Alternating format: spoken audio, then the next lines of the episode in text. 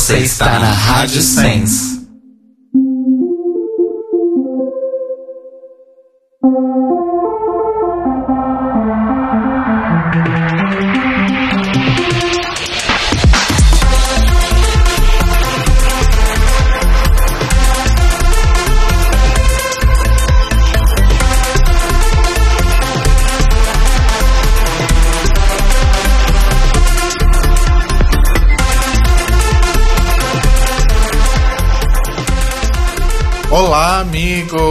Boa noite! Estamos começando mais um The Libraries Open nesse Dia do Trabalhador. Olha só. Olha só. Quem mais trabalhou no Dia do Trabalho? Ê! Só você. Só eu? Só você. Sorry. Só eu, creio que só eu no sábado e no domingo e hoje também, né? Enfim, tamo aí, gente. Tamo aí com The Libraries Open porque, né, a vida não pode parar, louca. Pra falar sobre o episódio de. Qual que foi o número do episódio? 6? 5? Seis. Seis. O episódio 6 da nova temporada de RuPaul's Drag Race. Episódio esse tão esperado que se chama. Net Game. E vocês gostaram, gente, assim, falando rapidinho? Gostei. Eu também gostei.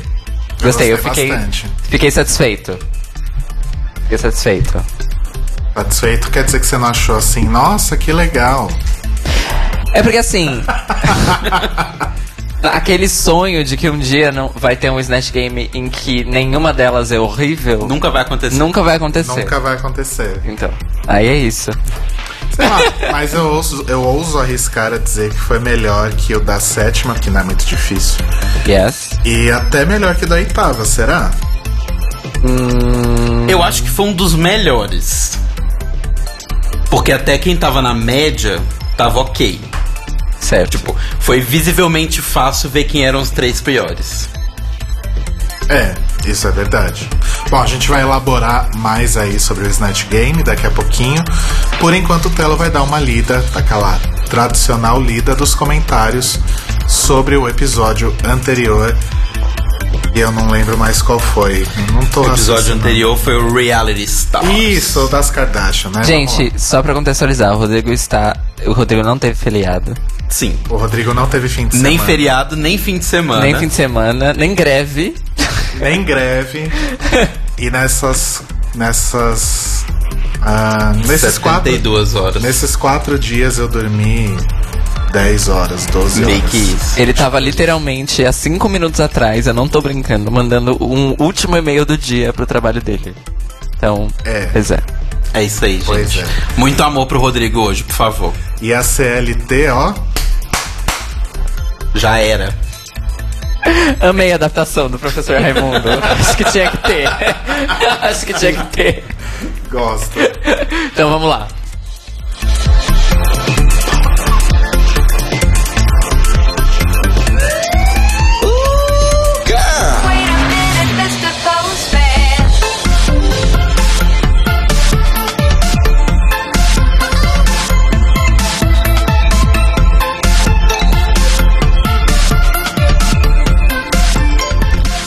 Então, lendo os comentários hoje, e vou começar com o do Marco, porque semana passada a gente levantou aquela questão da, da discussão sobre a gordofobia, questão de, de como isso vai ser tratado, se vai ser tratado no programa.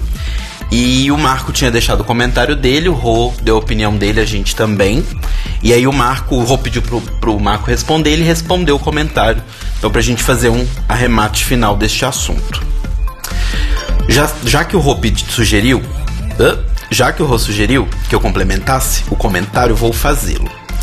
Eu dei exemplos de pessoas porque achei que seria pertinente para falar sobre o reality, que é o assunto do podcast. De forma alguma eu estava comparando pessoas e experiências, nem tornando a discussão maniqueísta. Não é sobre pessoas, é sobre um sistema. E por ser um sistema, há uma valoração social dada aos diferentes corpos.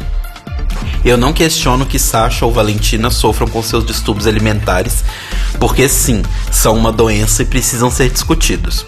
O que eu digo é que a doença anorexia não impede que elas sejam consideradas bonitas segundo os padrões. Pelo contrário, inclusive reforça os elogios que elas recebem. Sasha e Valentina estão na lista das mais lindas out of drag da temporada e quase todo o grupo de RuPaul's Drag Race. Já Eureka, mesmo que não tenha nenhuma doença, ainda terá seu corpo rejeitado e patolo- patologizado. Essa palavra é sempre muito difícil. Ah, o que a gente tem que tomar cuidado é para que o discurso todo mundo tem suas dores não nos segue de ver os problemas com as estruturas. É muito perigoso falar em vitimismo porque isso abrange precedentes para que experiências individuais sejam classificadas como opressões estruturais. Aí teríamos magrofobia, heterofobia, racismo reverso, etc. A anorexia é sim uma visão distorcida do corpo, mas dá para afirmar o quanto de fator social que demoniza a gordura de todas as formas possíveis desde que a gente é criança, não contribui para este quadro? Ah, mesmo que a pessoa se, vi, se visse como gorda sendo magra, será que teríamos efeitos tão devastadores da doença anorexia bulimia se ser gordo não fosse socialmente considerado tão ruim? A militância gorda avisa, avança não quando se vitimiza, mas quando tira o foco da discussão das pessoas e passa para as estruturas. E foi isso que tentei fazer foi isso que tentei fazer ao trazer exemplos de discursos tecidos em temporadas anteriores. Enfim, a discussão sobre pressão estética e, discurso, e discursos alimentares. discursos alimentares foi feita, mas como Cairo, eu aguardo ansiosamente pelo dia em que a edição vai dedicar dois ou três minutos para falar sobre gordofobia. É, Marco, bom, primeiro que ninguém precisa sugerir que você comente, né? Porque afinal você é, É é de da casa. casa. E achei importante várias coisas que você elucidou aí sobre a- o que a gente discutiu. E realmente tá difícil esperar que o programa um dia vai ter uma, uma piada sobre sobre uma piada. Nossa, gente, eu não tô bem hoje. Vamos lá. Vai ser difícil que um, programa um dia traga alguma discussão relevante sobre gordofobia quando eles ainda se preocupam em fazer piadas do tipo: ah, então vamos falar sobre o elefante na sala. Ai, mas eu tô de dieta, Sim, né? é. Então fica bem difícil. Vamos torcer para que isso aconteça. Mas eu acho que vai demorar. É, igual o Marco falou, de certa forma, o. o e a gente também comentou no dia, né? O, o distúrbio, os distúrbios alimentares, eles acabam vindo de um, de um extremo da, da gordofobia. Mas a gente espera que um dia o assunto seja realmente tratado como, está sendo como estão sendo tratados os assuntos agora, nessas temporadas. Então vamos aguardar. Marco, muito obrigado pelo retorno. E sempre comente. Adorei! Adorei! O Telo fazendo o seu Snatch Game da atendente da Vivo. Ó. Amei. Arrasou. Mas ele deu um retorno do que a gente falou semana passada. Ah, me dá licença, garoto. Obrigada pelo retorno. A sua opinião é Obrigado muito por ter aguardado na linha, senhor. Ai, Brasil. Voltando. Posso voltar? Pode. Obrigada. Nada. Temos um e-mail que chegou pro e-mail da Sense, na verdade. É verdade. Olha. E foi reencaminhado para meus braços. que é do Manuel Carneiro e ele é lá do Pará. E eu gosto muito das pessoas do norte porque elas sempre reforçam da onde elas são, isso é legal. Eu amo, inclusive. Inclusive, gente, quando vocês mandarem e-mails ou mensagens, mensagem no Facebook fica meio estranho, né? Mas e-mails, mandem da onde vocês são. É verdade. Pra gente é verdade. saber fazer um, um big data. Exato. É, porque tem coisas Não, boas. eu não quero fazer mais. Tadinho. Eu É. não posso mais ouvir essa palavra. Big Data. Não é nem uma palavra, né? É um Uma termo. expressão. É. É... Então, mandem e falem de onde vocês são, porque tem coisas dos anos 90 das cartinhas que eram boas. Essa é uma delas. Então, Manuel Carneiro do Pará. Ele mandou um olá, queridos. Eu mereço apanhar por. Pera, surgiu uma. Desculpa cortar, mas surgiu uma dúvida. Hum. Ele é do Pará ou o nome dele é Manuel Carneiro do Pará? Olha, Fica. eu nunca ouvi falar do sobrenome do Pará. Eu nunca ouvi falar do sobrenome Gente, do é Pará. é válido, Mas é uma questão válida. É. Bom, Seria lindo se o nome dele fosse Manuel Carneiro do Pará. Na se minha ele opinião. for do Pará, inclusive, é mais incrível ainda. É. Um beijo Tipo pra a ele. Fafá, que é de Belém, né? Ai, voltando. Eu mereço apanhar por ouvir vocês por tanto tempo e nunca ter mandado um e-mail. Merece mesmo. Merece sim. Vem cá que eu vou te dar um tapa na bunda. Como a maioria dos ouvintes do podcast preguiçosos. Mas vou me redimir mandando uma nude, na verdade não minha, mas da Nina Bonina. Sim, a Bonita foi fazer uma live só de camiseta no Instagram e pagou piu-piu pra todo mundo. Deixo aí pra vocês analisarem. Ok. Acontece, gente. Quem nunca, né? Quem nunca? Quem nunca deixou escapar? Ah, não quero tomar o tempo do programa, por isso quero só comentar uma coisinha antes de elogiar vocês até dizer chega. No caso, é um vídeo, é sobre um vídeo da RuPaul de uma live. No vídeo, ela falava de paranoia e de queens que não são tão agradecidas e tal. Eu tenho aqui, porém deve ser difícil, não, porém não deve ser tão difícil de encontrar. No YouTube eu não cheguei a procurar. Na época falaram que era um shade pra Kimora, porém a roupa que a Ru tá usando no vídeo era de episódios depois que a Kimora já tinha saído. Enfim, parece que ela não gostou muito da Nina ter atacado a Atlanta por motivos óbvios, né? Enfim, quero agradecer vocês por serem tão incríveis, adoro a química entre todos, a gostosura dos três e sim, Cairo, meu crush eterno. Te Olha. venero. Olha. Arrasou. Desculpa, tô, tô meio passada, porque. É um crush recíproco. Olha, Olha. deu match, hein? Deu match no Tinder da vida. Deu match, hein? Vou ser mais ativo por aqui e logo que vender meus peixes na feira de domingo, vou comprar as camisetas do Telo. Ai, que ótimo. Ai, arrasou. Amo vocês atenciosamente, Manuel Carneiro do Pará. Ah, que lindo! Eu, sou, eu, tô bem, eu tô bem chocada porque eu tava prestando atenção no, no chat e de repente cai no meu crush. É o quê? Gente, é, comprem bastante camisetas do Telo pra ele me sustentar e eu poder pedir demissão. Tá? eu não aguento mais essa vida, não. Ai, ai. É. Um dia isso vai acontecer. Vamos torcer. Talvez Depende amanhã. dos ouvintes do podcast. Ah, deu pedir demissão? Porque isso talvez seja amanhã, mas. ok, não, calma. Respira. Respira, respira. Aproveitar essas duas horas com os fãs. Vamos. Nossos ouvintes nos dão carinho e amor. Exato. Ai, sempre. Obrigado, gente. Ah, e por último aqui o comentário no Facebook do Thomas Grotto. Pessoal, é implicância minha achar que a história da Valentina é meio estranha? Não estou agirmando isso. Não conhecia essa expressão. Eu acho que ele digitou errado. O quê? Repete? Agirmando. Agi- acho que é afirmando, né? É, talvez. Não estou afirmando isso. Mas vai saber, né? Não, não.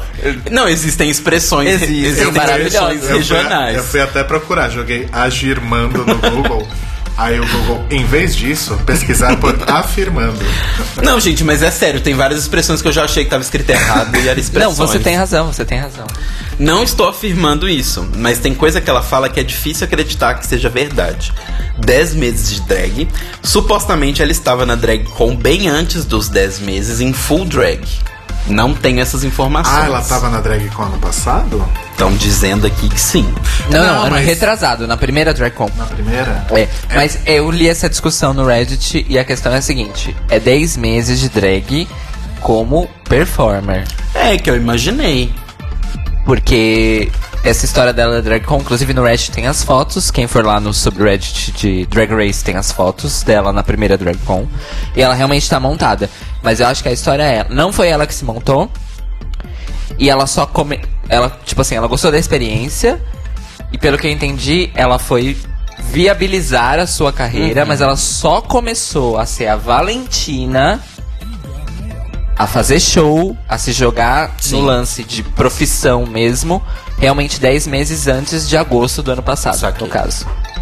É, é tipo a Nebraska falar que ela começou em Drag Race. Não foi. Não, ela teve. A sementinha foi em Drag Race. Exato. Faz sentido.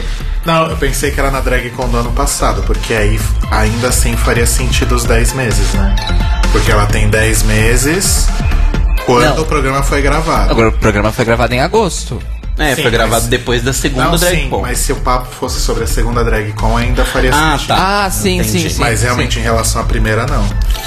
Ah, aí ele termina falando assim: a carinha que ela faz quando vai contar as histórias tristes me parece falsa. Mesmo assim, amo a drag dela e torço por ela no programa, mas tem horas que me parece ter algo de estranho. Olha, eu nunca senti isso, eu sinto isso da Alexis. Ah, eu acho a Alexis muito falsa. Pronto, Gente, falei. a gente vai falar sobre a Alex. É, né? Eu sinto ela meio falsa, mas é isso.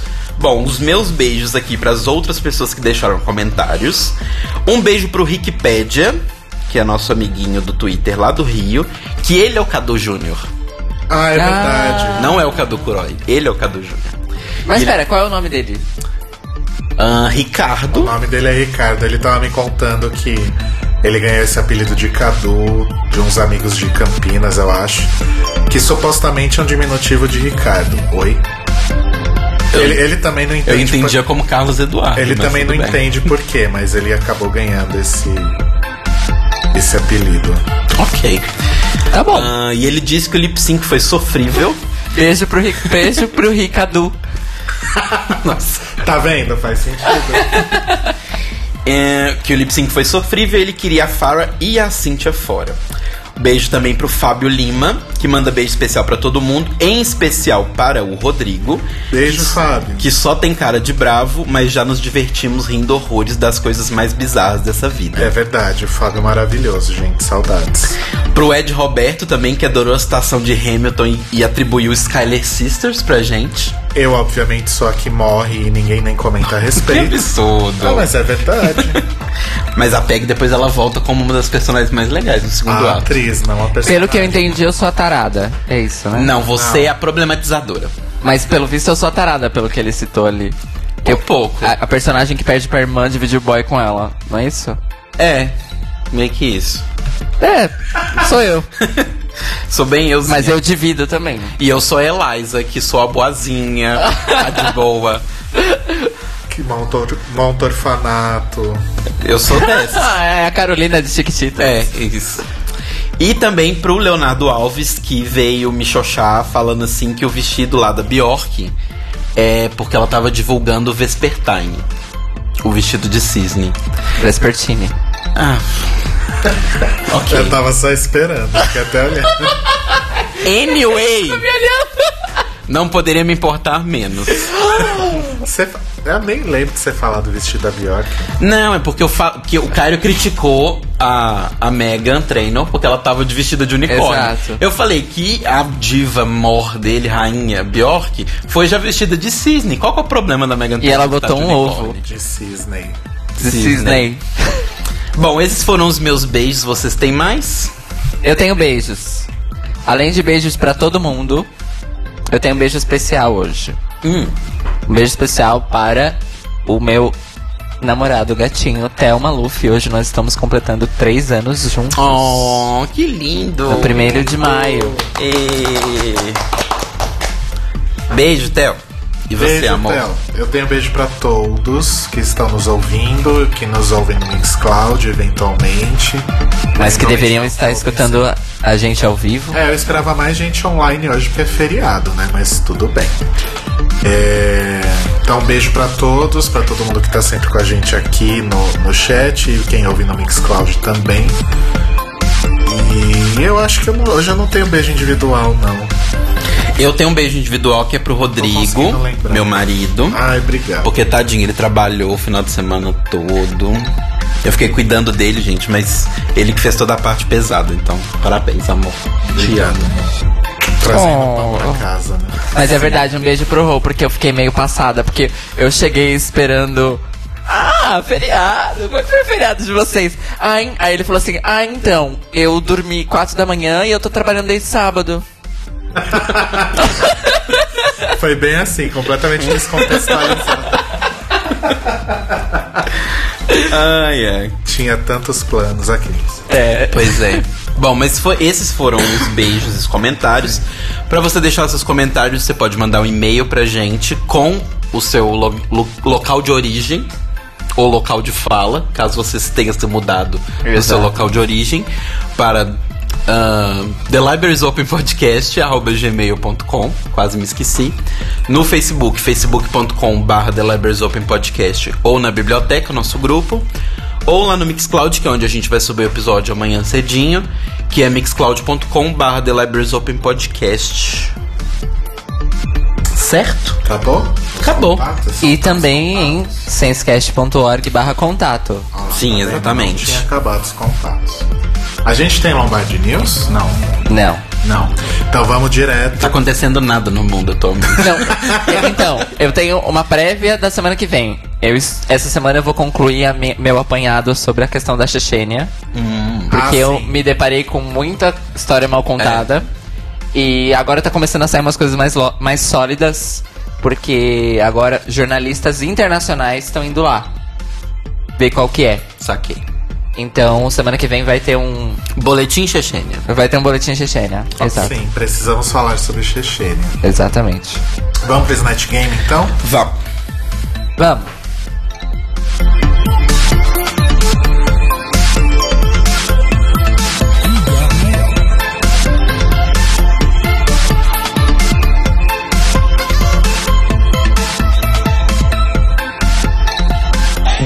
Mr. DJ, put a record on.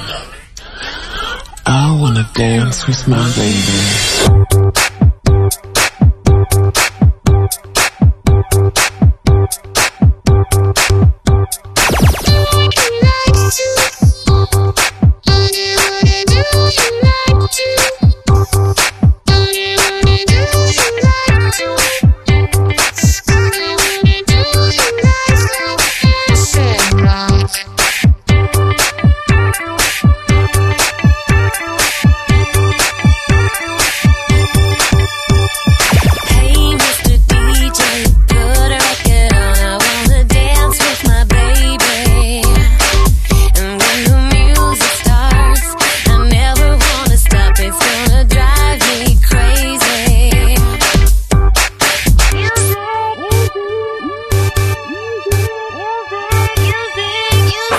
Gente tava fazendo robô aqui. Antes de falar do episódio, eu quero começar com uma pergunta que acabou de chegar no chat do ouvinte Little Red. O ouvinte Little Red, Little Red mandou uma pergunta no, no chat. A nossa personal misteriosa cantora Sinha. Tão misteriosa quanto a Sinha. Ele perguntou é, quem vocês fariam no jogo nessa temporada. Quem você seria no Snatch Game, Telo Caetano? Nossa, não, começa com você, vai. Então, eu não sei, porque eu tô, tô tentando pensar aqui. Quem... Eu sei imitar umas pessoas. Mas tem que ser celebridade americana, que eles vão entender. Não, pode ser tipo Suzana Vieira. Eu seria a Marlia. Quem? Quem? A Mara. Quem? Mara. Maravilha? Óbvio. Qual outra Mara você conhece? porque eu acho que a Mara é legal, porque eu acho que eu poderia fazer várias citações aos vídeos do YouTube. Dela limpando o nariz, dela mandando a Xuxa tomar no cu. Seria bom de piadas. Seria pelo menos um bom conhecimento de personagem. Não que aquela seja ela de verdade, mas. Na minha cabeça, é ela, ponto. Ué, se a Alissa fez a Joan Crawford, que não Do era a Joan filme, Crawford, é. que era do filme sobre a Joan Crawford, o Telo pode fazer a Mara versão. Mikago Pro. Sim. eu gosto. E você, Cairo Braga? Ah, eu acho que esse ano eu tava na vibe de imitar a minha mais nova diva lusitana, Maria Leale, que é uma cantora péssima de Portugal. Uma cantora péssima. E que ninguém ia conhecer, né? Exato, pois eu sou a Jinx da temporada, sempre. né? A conceitual da temporada. Exato. Nada não. Eu não sei quem eu seria, gente. Que difícil. É muito difícil. Quem que eu sei imitar? Que você sabe imitar É que eu só imito pessoas da, da- da- do nosso do convívio. convívio, né? E eu concordo ter com a Michelle, acho que não pessoas não deveriam fazer outras pessoas normais, só famosos. Tipo, fazer outras queens, né? É. Bom, eu vou ficar. Vou continuar pensando aqui, depois se eu, se eu chegar a alguma conclusão, eu, eu respondo. Só um breve desvio, o Cairo pediu uma explicação da Angélica. Ah, Seguinte, long story short. A Angélica se apaixona pelo Hamilton e a irmã dela também. Como ela sabe que a irmã dela é a mais nova, que as pessoas não vão querer casar exato. que as pessoas não vão querer casar com ela porque ela é a mais nova, a Angélica desiste de casar com o Hamilton, mesmo apaixonada, e deixa ele casar com a irmã. Certo. E porque ela percebe na cabeça dela que ele só queria casar com ela porque ela é uma escalecista, ela é rica. Então ele faz ela casar com a, ela faz ela ele casar com a irmã e ela fica de plano de fundo, mas ela tá sempre ali dando aquele pequeno pitaco. Ali que ali. Mas comendo ele também, ou não? não. Ah. Ela ama a irmã mais que tudo, ela jamais faria isso. Sim. O que tira um pouco do Caio Braga aqui. há controvérsias, né? Não, não, eles nunca fizeram nada. Certeza? Sim, registro histórico. No duro? No duro. Ah, eu acho que eu faria Astrid no. Olha, a Astrid é uma boa. Né? Então, salve, é- salve, simpatia! Estamos começando mais um Top 20 Brasil! Não? Ah, eu imitaria o Gastão. Ou o Kazé, já que eu tô careca agora. É, Bom, eu ia de Astrid mesmo. E ela é engraçada, né? Sim. É de desculpa, é que quando alguém fala Angélica, eu penso na Angélica. Tem que falar. Na Angélica. nossa, na nossa Angélica, não na Angélica do Hamilton. Exato. Desculpa, Ed. Eu sei que você foi era pra ter sido uma cantada, eu não entendi, mas funcionou mesmo assim, tá? Fica a dica. É, Fúvio, não é que não pode. Poder pode fazer. Só que eu só não acho legal. É, gente, só pra quem não tá no chat, o Fulvio perguntou se drag não pode fazer drag no Snatch Game, mas e a Alissa Edwards da Violet Chachki? Vamos chegar lá. Sim. É... Bom, então foi o desafio que, como a própria RuPaul assumiu nesse episódio, não lembro dela ter falado isso em outros, é aquele que separa as Basic Bitches das Fierce Queens. Sim. Né? Então acho que a gente já pode tirar aí algumas conclusões a partir desse momento de quem vai pra frente e de quem fica pra trás em algum momento. Né? O que é muito triste, porque eu gosto bastante da, da maioria das queens dessa temporada, umas mais, outras É, menos. nesse momento eu cheguei num ponto em que eu acho todas são legais de se assistir. As que eram insuportáveis de se ver na TV já, já foram embora. Quem que você achava insuportável? A Kimora, a James. Ah, sim, a Kimora era a única insuportável Cuco. mesmo. A Cuco tem seu charme, mas é que cansou. Então, né? eu acho ela um amor de pessoa. Ela é muito legal. Mas ao mesmo tempo que ela é muito legal, ela é extremamente cansativa. Ela me lembra uma amiga minha de BH, que eu não vou falar o nome. Eu sei. Grito, berro, tiro, eu sei quem é. Quer dizer, acho que eu tô pensando na mesma pessoa. Mas eu acho que, como a gente falou no comecinho aí, foi realmente um, um Snatch Game muito bom. A gente vai chegar lá, mas eu acho válido a gente comentar algumas coisinhas que aconteceram, né? Então, como a gente sempre comenta tradicionalmente sobre o, o começo do episódio, então esse foi o, a volta aí pra Workroom foi um pouco mais triste, né? Porque foi pós saída da Eureka, que foi lembrada inúmeras vezes ao longo do episódio. Até no Untucked tinha uma, uma cadeirinha com uma almofada lá em Memory of Eureka. Sim, isso foi fofo. E elas falam várias vezes sobre a, a importância da Eureka pro, pro grupo, digamos assim, até no Untucked, inclusive, né? Ah, acho que a Nina é a que destaca mais o quanto a Eureka ajudava. E de fato, né, parece que acho que pelo fato de ser um Snatch Game, que é o episódio que a gente sempre espera e tal, acho que a gente tava empolgado, mas ainda assim deu pra sentir um pouquinho de falta da, da Eureka. né? Total. Ainda mais quando. Quem foi? A Shay que comenta que a Eureka deve estar se descabelando porque ela foi embora pra isso. Sim. Com relação à performance da Cuco. Da Cuco e da Farrah, que E não tava Farrah. boa das duas, É, né? Exato. E uma coisa que eu acho legal que a Aja fala só nessa coisa de, de despedidas da Eureka, que você comentou no Untucked, a Aja fala uma coisa que eu acho muito legal, que é tipo, a Eureka às vezes falava umas coisas bem inapropriadas, mas era o jeito dela. E elas gostavam dela porque ela era desse jeito, ela não tinha medo de falar. A, a indo embora, fala sobre a Eureka também, quando ela já tá fazendo as malas dela, ela fala sobre como a Eureka era legal e fofa, que a Eureka chegou pra ela um dia e falou que ela era muito forte, porque depois de tudo que ela passou, ela tava ali e que ela era uma luz dentro daquele lugar e tal. Então, realmente todo mundo sente, dá pra ver que fez falta efetivamente ali. E eu acho que isso tem muito peso, não só desmerecendo a Eureka, achando que ela não era simpática, eu acho que ela é super simpática. Mas eu acho que também tem muito um peso de que é alguém que saiu sem ter a oportunidade de se defender. Tipo, como normalmente elas se defendem no, no, no lip sync. É alguém que não teve lip sync pra se salvar. Simplesmente saiu. Então rola uma tristeza meio do tipo assim, pô, ela não teve nem chance. É verdade. É Sim. bem isso mesmo. E, bom, e aí a gente vai pro, pro início do episódio. Não teve VT de novo, não teve mini challenge de novo.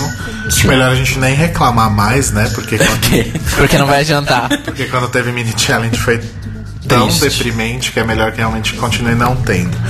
E isso foi bom no fim das contas, porque deu mais espaço aí pra pra walkthrough da RuPaul, pra mais discussões interessantes entre as queens e tal. E, e aliás, um pouquinho antes disso, antes da, da abertura do programa, né, logo depois do Previously, tem essa coisa da pós-saída da Eureka, tem a tentativa da edição de jogar a Farrah contra a Nina. Né? Sim. Que é como eles sempre fazem todo começo do episódio, tentando jogar uma contra a outra. E aí quando você vai ver. Tem às nada Às disso. vezes não é nada disso.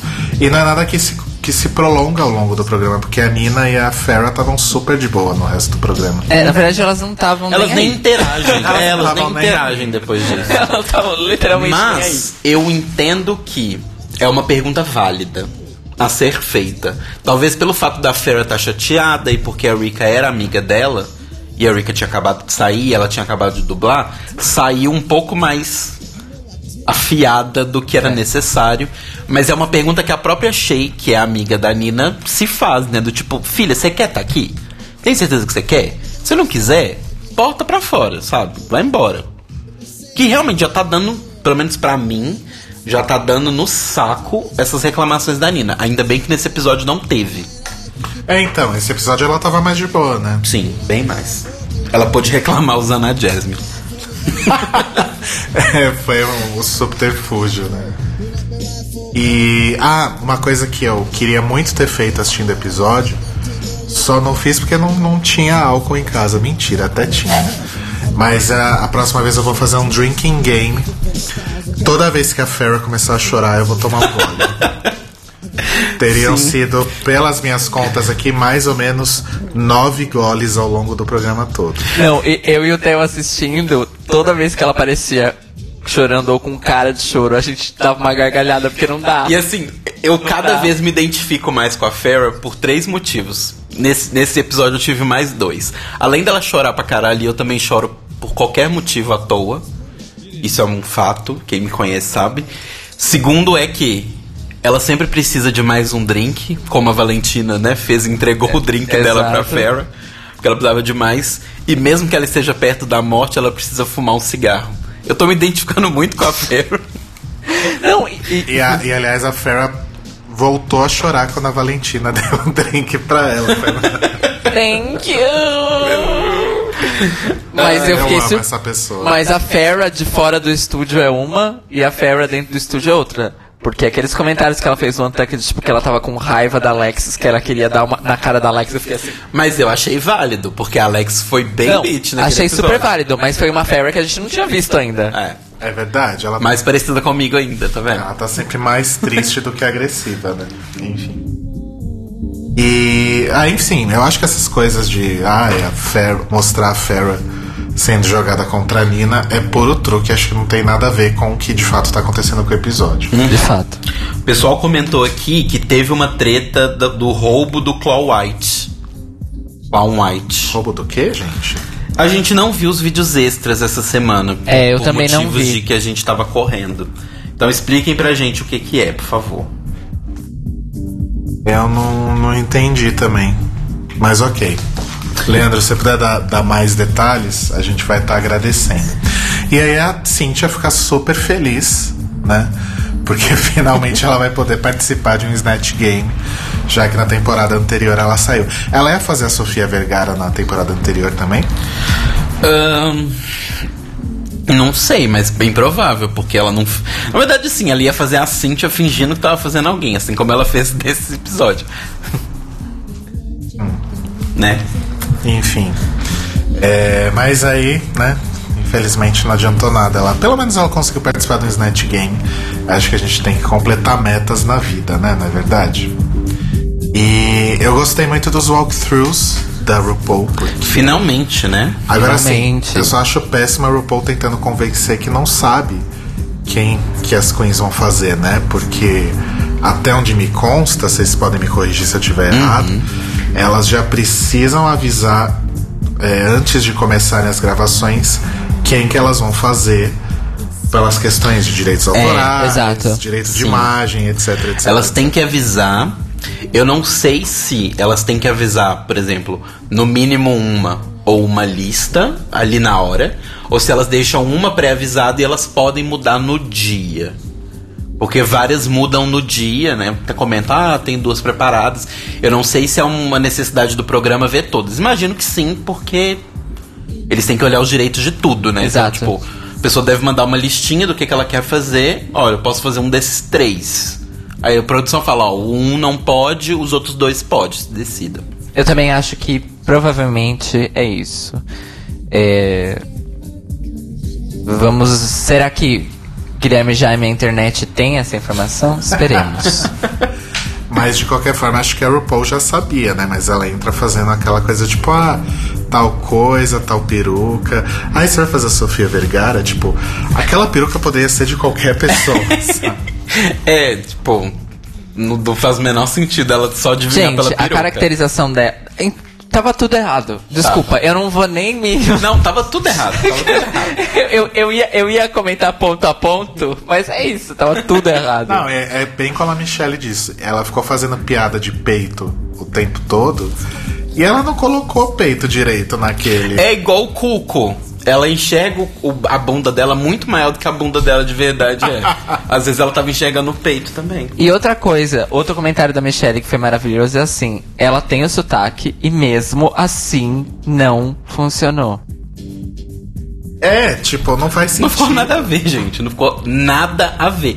Era a Cíntia, vestida de Cíntia, tentando imitar mal e porcamente a Sofia Vergara e não conseguiu. Tipo, É, no, ela tem realmente, aparentemente, uma dificuldade de interpretar, né? Porque no das Kardashian também foi aquilo lá. mas sabe uma coisa que eu acho? É. Teve outro desafio com interpretação já, não teve? ah, nessa temporada? Não, né? Não. Tô louco? Não, não teve mesmo. Mas uma coisa que eu acho Se talvez. fosse, se fosse a sétima temporada, já seria o sexto desafio. Pois de- é, de, de interpretação. mas, mas eu acho que assim. talvez seja porque o personagem que ela construiu da Cynthia é tão forte que ela não consegue sair mais dele. Pô, É igual a Laganja, que não consegue sair do personagem Laganja também. Sim, a. Quem que a, a Laganja fez era Rachel Zoe. A Rachel Zoe A Rachel era a Zoe Laganja. era a Laganja. Não, eh, desculpa, a Rachel Zoe que é tão blend quanto Didi Gorgeous, gente. Né? Tipo, ela não é uma personagem cômica. É, sabe? Tipo, eu até acho interessante. Igual a RuPaul fala nas avaliações, né, com os jurados. Eu acho interessante o uso que se pode fazer de um personagem um pouco desconhecido. Certo. Quando você só tem só um detalhe do personagem e o resto você pode inventar livremente. Isso é legal o uso que você pode fazer, mas ela não fez um uso bom, então. Então, e tem outra coisa, pra fazer isso, tem que fazer bem feito. Sim. E tem que ter talento pra comédia. Porque isso exige. Pois é. Porque assim, na verdade, quando você pega só um elemento do personagem e constrói em cima, é basicamente 90% você. Sim. Você tem que parir aquilo. Um exemplo que eu posso dar de quando isso deu certo nesse mesmo episódio, a Shay, por exemplo. Ela basicamente parecia a Naomi, tava fazendo aquele jeito de movimento, e ela fez uma vez as piadas da Naomi do tipo que ela e ela é isso é fato, ela realmente se acha muito superior a todos os outros seres humanos que estão vivos no momento. E a referência ao celular. E a referência ao celular e a Tyra Banks. Mas assim, foi basicamente duas referências, mas o resto do que ela vai responder e essas coisas, ela tá meio que livre. Porque você não tem um programa semanal onde aparece a Naomi Campbell e ela tem várias falas e catchphrases que você tem que pegar. Exato, Não exatamente. tem. A Sasha também fez isso com a Marlene. A Sasha pegou, assim, características da Marlene que são famosas, Uhum. características, não é nem a figura dela. Características, que é todo o lance de ser lésbica ou não. Aham. E tudo mais, e de ser considerada mesmo masculina, ela era sedutora e tudo mais. Ele, ela pegou isso e fez um texto em cima. É, não tem nada a ver com o que provavelmente a Malandro faria ali. Mas... Exato. Exatamente. Isso, isso é, é- É um ótimo exemplo disso. E como a Michelle disse, no fim das coisas, a Liza Minelli e a Marlene Dietrich é que foram as mais legais. E assim, completamente inesperado, diria eu. A Bela até falou uma coisa legal aqui, ó. Eu acho que sair do personagem não tem nada a ver com personagem forte demais. Tem a ver com pouca noção de como sair e de como entrar no personagem. E é realmente, você tem que. Mais do que ter um personagem forte ou fraco, você tem que saber a hora que você tem que brincar e a hora que não. A hora que é pra Exato. ser mais dentro. Exato. Bom, ainda no. Ok, que a gente já foi falando de algumas, mas só voltando um pouquinho no walkthrough, a RuPaul volta pra tirar satisfação com a Nina sobre o lance do. Do, do auto-sabotador, né? Aquilo que a, que a RuPaul sempre fala que é uma voz que a gente tem que calar a boca, etc. Inner Saboteur. E falando que a Nina é muito talentosa, ela apresenta coisas muito boas, então ela tem que dar uma fechada nisso. né? E aí eu adorei a Shade, porque a- ela pergunta ah, quem, que, quem que você vai fazer? A Jasmine Masters. Ah, eu amo a Jasmine. Não, o povo fala assim, ah, ela é super engraçada. ela é super engraçada. Como se fosse uma criança que, tipo, fica gritando ali no canto e fala, ah, ela é tão fofa, né? exato, exato. Alguém sabe se a Jasmine Masters se pronunciou depois desse Seria maravilhoso se tivesse. Se ela fizesse vídeo. um vídeo, I am Jasmine Masters and I have something to say. Nina Bonina Brown fucked up Jasmine Masters. Eu não vi os, os vídeos bônus, mas o. Quem que acabou de comentar aqui? Da Aja, o Ed falou que a Aja provavelmente ia fazer. Tava em dúvida entre fazer a Alissa ou a Cristal Labeija. Ah, sim. É, acho que tem as. As opções, realmente, como alguém falou aí. E eu acho que o melhor da RuPaul pra Cynthia foi justamente quando ela falou: Ah, legal, e quando que você vai começar a fazer a Sofia? Não, e ela deu várias. Nossa, essa foi, tipo, pesada. ela deu várias dessa na, na Cynthia. Quando começou o Snatch Game, ela vira e fala assim: É. Achei que ia ter uma piada, ou uma coisa assim. Não, não, não. Ela tá sorrindo, então eu sei que ela fez uma piada. Ah, é. Tipo. Coitada, eu tava ali realizando o sonho, mas é que realmente foi. Foi triste, né, eu acho. O Little Ed falou assim que a Jasmine fez um live assistindo o episódio. Ele viu que rolou, mas não teve tempo de assistir. Ai, queria muito ver isso. Vamos ver pra gente comentar semana que vem. Alguém deve ter isso, né? Talvez ela tenha. Se foi live no Facebook, deve estar lá ainda, né? Ah, mas alguém deve ter gravado e É subido que ela, pro YouTube. ela não faz live no Face, ela faz live no Instagram, Ah, então já era. normalmente. É? É. Hum, vaca. Bom, enfim, vamos direto pro Snatch Game, já que a gente já falou várias coisas. Primeiro eu queria destacar a presença maravilhosa de Dennis O'Hare e Candice Kane. Sim. Dennis O'Hare é muito fofo e ele foi o. Eu não o- sabia que ele era tão fofo assim. Ele é um amor de pessoa. Ele foi no, no podcast da RuPaul essa semana. A entrevista dele foi um pouquinho maior do que estão sendo essas entrevistas dessa temporada com os famosos. Porque ele é mais acessível, pelo jeito. Mas eu gostei, ele é muito fofo. Ele falando que ele é bagunceiro, que o marido dele é que é o organizador, porque o marido dele é, é arquiteto, o marido dele não gosta de tchotchkes. Tipo, o marido dele gosta de que tudo seja colocado no seu lugar exato e a casa toda tem uma questão de proporções e tal. Ele não gosta dessa coisa de objetos pequenos jogados nos lugares. Ou seja, ele ia ter um treco se viesse aqui em casa. Né? Provável. Provável. Porque eu sou a rainha dos tchotchkes. Os objetos eu gostei- vou usar pra decorar minha casa. E eu gostei que nos comentários que ele fez na hora do da runway, é, ele assiste. Ele assiste, né? Ele Ele, fala assiste que ele assiste. Ele assiste junto com o marido. Sim, bem maravilhoso. E a Candice Kane, que é um, um grande ícone, né? E Tava bonita, né? maravilhosa, fez várias coreografias pra Tia RuPaul, participou do, do, do filme da RuPaul. Me ajuda, gente, eu não tô bem. É. Star Booty. Star Booty. O segundo, não o primeiro. Vocês veem que eu tô ruim. O segundo de 2007. É, Candice 2004. Kane, é, Candice Kane é- era um ícone trans, É um ícone inclusive. trans, sim, exatamente. Lá nos Estados Unidos. Ela e a Lady J são de Que é uma a mesma pianista. geração, que é a pianista. Elas são de uma mesma turma ali. E... Do entorrage. Exato. E todo mundo deri- derivado, entre aspas, da cena que a RuPaul nasceu de Nova York. Sim. Amanda Lepore inclusa. Sim. A. Jasmine falou que gostou do vídeo, achou engraçado, mas a Nina podia ter usado mais material. Gente, mas era maravilhoso. Já va- vamos falar então Vamos, da, vamos, da- vamos. da Nina fazendo a Jasmine, vai. As jogadas de cabelo eram maravilhosas. Eu só posso falar uma coisa que me incomodou? É. Porque tava muito perfeito, então eu vou criticar em detalhes. Adorei a lógica. A pi- Não, é porque tava muito bom. Então eu não vou falar só que tava uma bosta completa. É sim. Mas a peruca podia ter sido a peruca Chanelzinha. Ai, podia. Ah, A casta... Como Não, que é ondulada? Não é nem a ondulada, a reta com a franjona. Sim. É a peruca mais clássica pra mim da Jasmine, porque é o do primeiro vídeo dela reclamando é essa peruca. Sim. Então de pra fato. mim tá marcado tipo, Do pra segundo sempre. também, não? Eu acho ela tá que no carro? O que ela tá não, no carro do que ela tá no carro é o mais enrolado. é o enrolado. Ah, é. tá. Tem, um do, tem um do carro também que ela postou que é a reta, mas o do carro que aparece a mulher na porta, que ela fica olhando pra mulher que aparece na porta, ela tá com a peruca enrolada. A voz estava ótima também. A voz maquiagem tava igual. absurda. A voz tava igual, eu fiquei muito impressionado. Hey, bitch. A cara dela, a hora que a Shay chama ela de. De. Não foi Chris Rock, gente. Foi Chris Rock. Foi Chris Rock. a virada que ela dá é maravilhosa.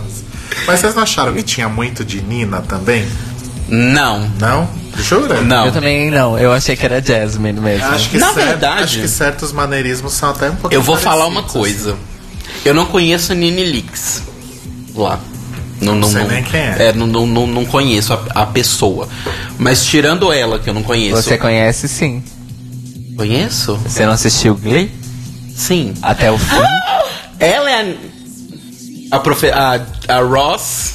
Ross Washington. Ela é a Nini Leaks? Ela é a Nini Leaks. Nossa, não, a Peppermint devia ter saído. Não devia ter tido nem lip sync. Não devia ter tido nem lip sync. Como assim? Eu assisti The New Normal, na verdade, e ela é uma das, das Ela é principais de New maravilhosa. Normal. Ela é maravilhosa. E ela é, tipo, realmente larger than life. Nossa, é, não, realmente. A Peppermint cagou no pau. Cagou no pau mesmo. Mas eu, tirando ela e a Sofia Vergara, que nunca entrou no personagem, ninguém meio que saiu do personagem, né? Todo mundo ficou bem, assim. Isso eu achei legal. Não tinha ninguém fazendo coisas que a outra pessoa não faria e etc. Isso foi uma coisa boa. É, arrasou. Eu gostei muito da Nina. Acho que realmente ela mereceu o top 3. Uma rápida recomendação do Little Red. A página Todo Dia a Jasmine Masters reagindo a um vídeo diferente no Facebook. ai, ai. Maravilhoso. Tá, voltando ao Snatch Game. Já que a gente tá falando de Alumni, vamos falar da, da Aja fazendo a Lissa? Que apareceu duas vezes. É, É. bem qualquer coisa. Gente, assim, é, Eu também concordo que. Quer dizer, tem- depende muito do resultado, né? Mas acho que fazer outras queens é, é. Se você não tiver a mesma sorte da. Da, da Nina, por exemplo, de realmente fazer uma interpretação muito boa e tal, acaba ficando chato. Ainda mais quando outra pessoa já fez a mesma, né? Que foi a Violet Chat, que como o Fulvio falou lá no começo, na sétima temporada, que também não foi lá aquelas coisas. Mas elas se viram muito bem. Mas assim, gente, fazer a Lisa Edwards, vamos combinar que não é. É difícil e não é ao mesmo tempo, né? Porque ela tem muito maneirismo que você pode pegar. Então, mas eu acho que pra fazer a Alissa bem, exige estudo. Porque a Alissa é uma personagem muito complexa. Sim. Mas eu, eu, eu, eu concordo com a Michelle um pouco. Porque assim. É. Estamos lidando. Drags são pessoas que vão interpretar aquilo pro mundo. Vamos considerar que o que elas fazem em Drag Race é tipo uma corrida com em- no qual as provas são os que elas fazem no mundo normal. Aham. Uma drag, normalmente, ela não vai fazer uma. Uma. Como é que eu falo? Uma. Não vai é, imitar uma outra drag numa performance, por exemplo. Eu imagino que isso não seja tão usual. Não é usual, mas acontece às vezes. Então, mas aí que eu acho. entre drags amigas. É, mas aí que eu acho. Quando elas têm uma coisa de, de chamar o público, eu acho que ela deveria sempre interpretar alguém que tem um apelo a esse público. E o público pode não conhecer a drag. Por exemplo, uma pessoa que começou a assistir Drag Race nessa temporada, porque está em um canal novo, porque a audiência está aumentando pra caramba, e aí ela tá fazendo a Lisa Edwards. Quem é essa? Mas você não acha que a pessoa vai atrás? Não, eu acho que a pessoa pode ir atrás. Mas, ao mesmo tempo, eu concordo com a Michelle um pouco que talvez você devesse pegar coisas mais abrangentes. Não Queens de Drag Race. Não acho que não tenha que pegar. Eu só acho mais legal quando eu vejo elas fazendo alguém completamente diferente. Sim. Sim. Sabe? É que é meio que o comentário que o David fez sobre a, a Cynthia. A Cynthia talvez teria, tivesse se dado melhor, mesmo é, se embananando, se ela tivesse escolhido uma personagem que estivesse longe da Cynthia. Uhum. Que a Sofia tava muito perto da Cynthia. Sim. E eu concordo. Muito. Pois é. Bom, nós seguimos. Mas assim, é... é, são dois pontos de vista interessantes, mas se é pra fazer uma Queen, eu não sei, acho que seria válido escolher alguém diferente, não alguém que acabaram de fazer duas temporadas atrás. Queria ver muito alguém fazendo Stacey Lane Matthews, por exemplo. Tipo, já que é pra ir no menos óbvio, né? Imagina que incrível. Pois é, mas como fazer a Stacey Hum. Lane Matthews? Falando Ah. Rene. O jeito de falar, o jeito todo fofinho. E falando né? That's a lot of fucking money. Quero ver fazer, sei lá, a caixa. A Kátia só caiu o tempo todo. Me Me Am First ninguém imita. Porque queima o filme, né? Aqueles. Pois é. Quem mais? A gente teve Trinity como Amanda Lepore. Eu gostei da interpretação, mas a, cateri- a caracterização tava nada a ver. Ela não tava nem parecida com a Amanda Lepore. Eu achei meio que contrário, na verdade. Eu achei Você que. achou parecido? Eu achei que ela foi mais pelo aspecto visual do que pelas. pelas características da, da pessoa mesmo, sabe? É, na verdade, a voz ela imitou bem. O problema é que, as, é, assim. Só uma coisa que eu não falei antes. Eu, pelo menos, suponho que o espaço que é dado pra cada uma na edição final corresponde ao material útil que elas deram Uhum. Sim. na gravação. Também acho. Então estou supondo que quem apareceu mais deu mais material útil. Certo? Eu imagino que sim. Ou material ruim que justifique É. uma eliminação, né? Exato. Mas eu Por isso imagino que eu que, disse sim. útil e não bom. Porque eu acho que se eles não, porque eu acho que se eles não mostrassem quem teve material útil, poderia gerar muita discussão no fandom de por que que tal pessoa está no top ou no bottom. Não, é por isso que eu disse material útil. Né? Então, assim, eu acho que o espaço que foi dado pra, pra Trinity como Amanda foi aquele espaço médio. Não é nem o ruim nem o bom. É o espaço médio. Por quê? A caracterização dela tava boa. E ela imitou muito bem a voz da Amanda Lepore. Porém, as piadas não foram ruins pra mim, mas não foram ótimas, porque teve coisas melhores desse É. Nest Game, entendeu? A RuPaul riu pra caralho, mas assim, gente, a RuPaul conhece a Amanda Lepore há 450 bilhões de anos. É diferente a RuPaul enxergar coisas da Amanda Lepore na imitação da da Trinity do que a gente. Eu conheço a Amanda dos vídeos musicais da Amanda, das performances da Amanda, da Amanda em documentários. Inclusive eu só sei como a Amanda fala, porque eu já vi a Amanda em documentário. Mas a Amanda não tem catchphrases. A Amanda não tem esse tipo de coisa, entendeu? Então eu acho que até a Trinity fez alguma coisa boa no sentido das piadas. É, mas a melhor piada foi a primeira do The Sleeps Have Secrets. É isso. É a Eu gostei da piada do rosto também. Ah, não. A piada do rosto foi boa. Foi boa. Foi boa. Foi realmente boa. Mas é isso. É, eu também assim, eu não, eu não conheço muito da Amanda Lepore, nem do documentário, na verdade.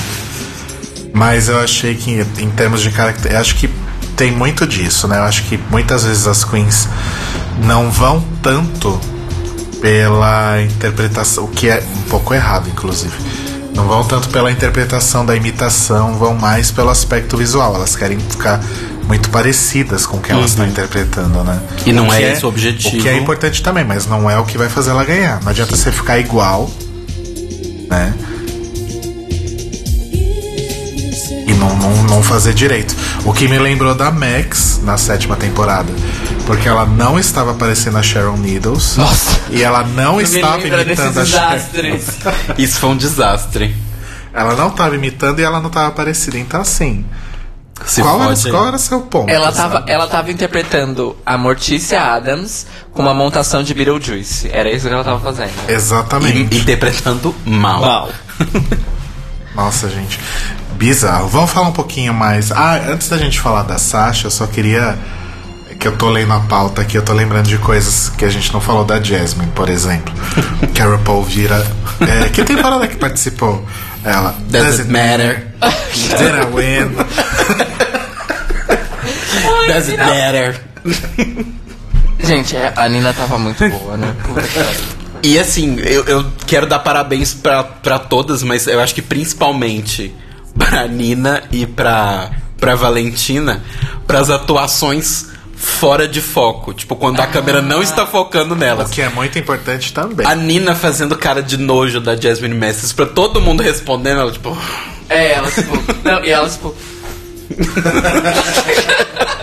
aí, e- aí ela, faz- ela fazia assim, né, também, umas horas, né? Tipo, ela tava com a mão na mesa, aí ela levantava. O que é muito importante também no Snatch Game, porque É ficar no personagem. é ficar no personagem o tempo. E o que a. RuPaul fala pra, pra Farrah também na, na runway que é demandar a atenção que o seu personagem quer. Tipo, ai, não, porque eu achei que ia dar tempo de falar, ou eu achei que ia ter mais perguntas. Não, você demanda o tempo. Então, teve uma pequena pausa ali de pessoas falando e você tem alguma piada pra falar, fala. Ela não tinha piadas. É, não. ok. Esse é o ponto. Mas assim, você tem um maneirismo pra fazer, faz o maneirismo. Qualquer coisa, na hora. Sim. Mas vamos falar da Sasha? Vamos. O que vocês acharam? Maravilhosa. Eu. Marlene Dietrich pra mim é assim, eu só não, nu- nunca vi nem comi, eu só ouço falar. Não, não conheço. Ah, ah. Conte mais sobre ela, cara. Você é uma pessoa culta. Assim, assim como a Sasha é uma pessoa muito mais culta. Eu achei que você ia falar você que fez faculdade de cinema. então, a questão da Marlene é assim. foi de audiovisual aqueles? Foi, não foi de cinema. Mas eu quero. Eu vou dar um shade. O cinema é áudio e visual. Eu vou dar um shade na minha graduação. O nome do meu curso é Imagem e Som, mas o currículo é basicamente só cinema. Eu não tive um A Acontece. de rádio. E rádio é audiovisual. Mas enfim. Aí É, você veio aprender aqui. Exato, aprendi fazendo, né, amores? então, Marlene Dietrich. Ela foi a primeira superstar alemã. Por quê? Ela chegou em Hollywood porque ela oferecia, eu acho que, se eu não me engano, ela foi logo depois da Segunda Guerra. Logo depois da Segunda Guerra. Então ainda existia um ranço nos Estados Unidos com relação à Alemanha. Só que, justamente por causa da Segunda Guerra, mui- muita gente do cinema alemão, mesmo da música, foi para os Estados Unidos. Cientistas por quê? também. Hã? Cientistas também. É, todo mundo, né? Quem Fugiu não morreu. Quem não morreu foi para os Estados Unidos. Einstein, inclusive, acabou. Ele viveu o final da vida nos Estados Unidos, né? E- só que assim, por que isso aconteceu? Porque mesmo durante a Segunda Guerra, Hollywood estava explodindo. No bom sentido. Foi um trocadilho péssimo. Mas enfim. Então, assim, na verdade, todos os artistas europeus que queriam continuar vivendo e sobrevivendo do que faziam foram para os Estados Unidos. Alguns foram, alguns foram mais bem sucedidos que outros. A Marlene é uma dessas pessoas. Por quê? Porque ela chegou com o visual da mulher andrógena, que era uma coisa que já era meio ahn, parte de uma cultura noturna de Berlim. Por quê? Desde o final do século XIX, Berlim tem um aspecto queer muito forte. Sim. Só que era um queer abrangente, mulher, homens e mulheres. Então existiam clubes de drag kings em Berlim nos 1900. Olha. Gente. Sim, é um negócio que é documentado, inclusive. É, Vitor ou Vitória Sim. é uma história que se passa na Berlim dos anos 30 para os 40. E é justamente por isso. Olha. Porque isso era normal na noite berlinense. Ela trouxe isso pro cinema americano e ela acabou se destacando porque isso era novidade pro grande público de Hollywood. E ela acabou fazendo uma carreira, né, em cima disso. Só que isso é uma faca de dois legumes, como a gente fala. Por quê? Porque ela começou a sofrer typecasting. Sim. E ela não era uma atriz que só sabia interpretar um personagem, ela era uma puta de uma atriz. Só que os filmes mais famosos delas, ela sempre faz essa mulher que é meio andrógena e ambiguamente lésbica. E ela acabou ficando conhecida por isso. Então, associam isso à pessoa Marlene. Typecasting é foda, né, gente? E typecasting é foda. E a gente teve grandes atores que já sofreram E typecasting. sabe o que é triste que eu acho do typecast? Você falou, só voltando nesse assunto, fazendo um link com os episódios passados, nem só afeta grandes atores, afeta, tipo, atores que estão aprendendo e querem oportunidade e não Exato. conseguem. A Naya falou isso, que foi participante até um pouco atrás no, no negócio, No negócio. no, no programa, e ela participou do podcast da RuPaul. Ela fala que, tipo, ela fica meio puta porque ela é. Depois de Glee, principalmente, tudo que ela. que o agente dela chama ela pra fazer teste, tudo que ela é convidada pra fazer teste, é como a gostosa. Tipo, ela sempre vai ser a gostosa.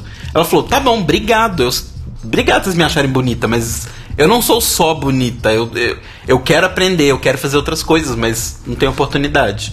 Ué, é, a Leia Michelle, infelizmente, se ela não souber guiar a carreira dela, vão fazer ela como se fosse a nova Bárbara. Pra sempre. Pra sempre. Sim. Inclusive, algo me diz que é por isso que ela tá investindo na carreira de cantora Musical e e não, não. deixando essa atuação de lado. É. Mas enfim, gente, Typecasting é uma coisa muito triste. A gente tem Christopher Lee, que é um, monstro, e ele passou metade da carreira dele fazendo o mesmo papel. Porque Hollywood só chamava ele pra fazer o mesmo papel. Que é o cara creepy dos filmes de terrores clássicos. Triste. Mas enfim, essa é o contexto da Marlene. Vocês acham que a Sasha deveria ter ganhado ou a Alexis mereceu mesmo?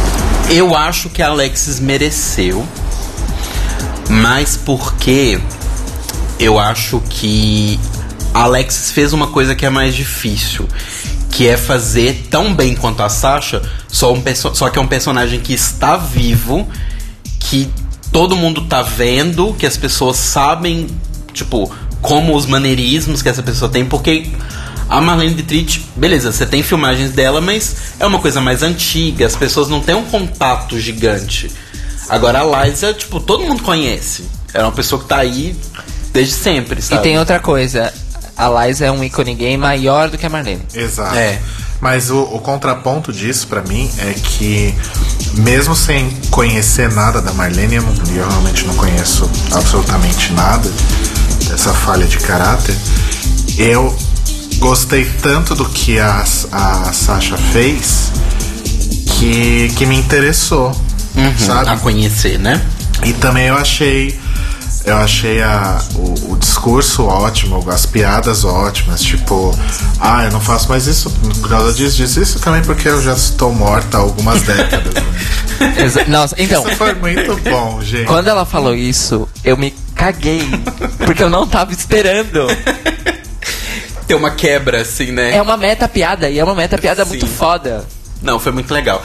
É, não, eu acho que depende muito do, do referencial que você admira. Eu acho realmente muito legal quando você consegue, igual a Alexis, fazer ficar parecido, imitar bem, não necessariamente fazer o personagem ficar ridículo, igual algumas pessoas já fizeram no Snatch Game. Ela fez exatamente o personagem. E é uma pessoa super conhecida, documentada e que todo mundo já viu. Exato. Então você fazer alguém que todo mundo faz Todo mundo acha que faz bem, todo mundo faz, e todo mundo vê, é difícil. É Por isso difícil. que eu acho que ela foi bem. E é arriscada. Uhum. Porque, por exemplo, uma Queen que é considerada uma boa imitadora de Liza, Charlie Hides. Olha, a Charlie Heights chegou a falar quem que ela ia fazer? Acho que ela falou, né? Eu não Não era lembro. Lana Del Rey? Não. Eu não lembro. Ela, É- inclusive, é, foda desistiu porque de fazer aqueles vídeos dela, né? Não sei. É que ela ia comentar a temporada? Eu acho que ela só comentou até onde ela foi.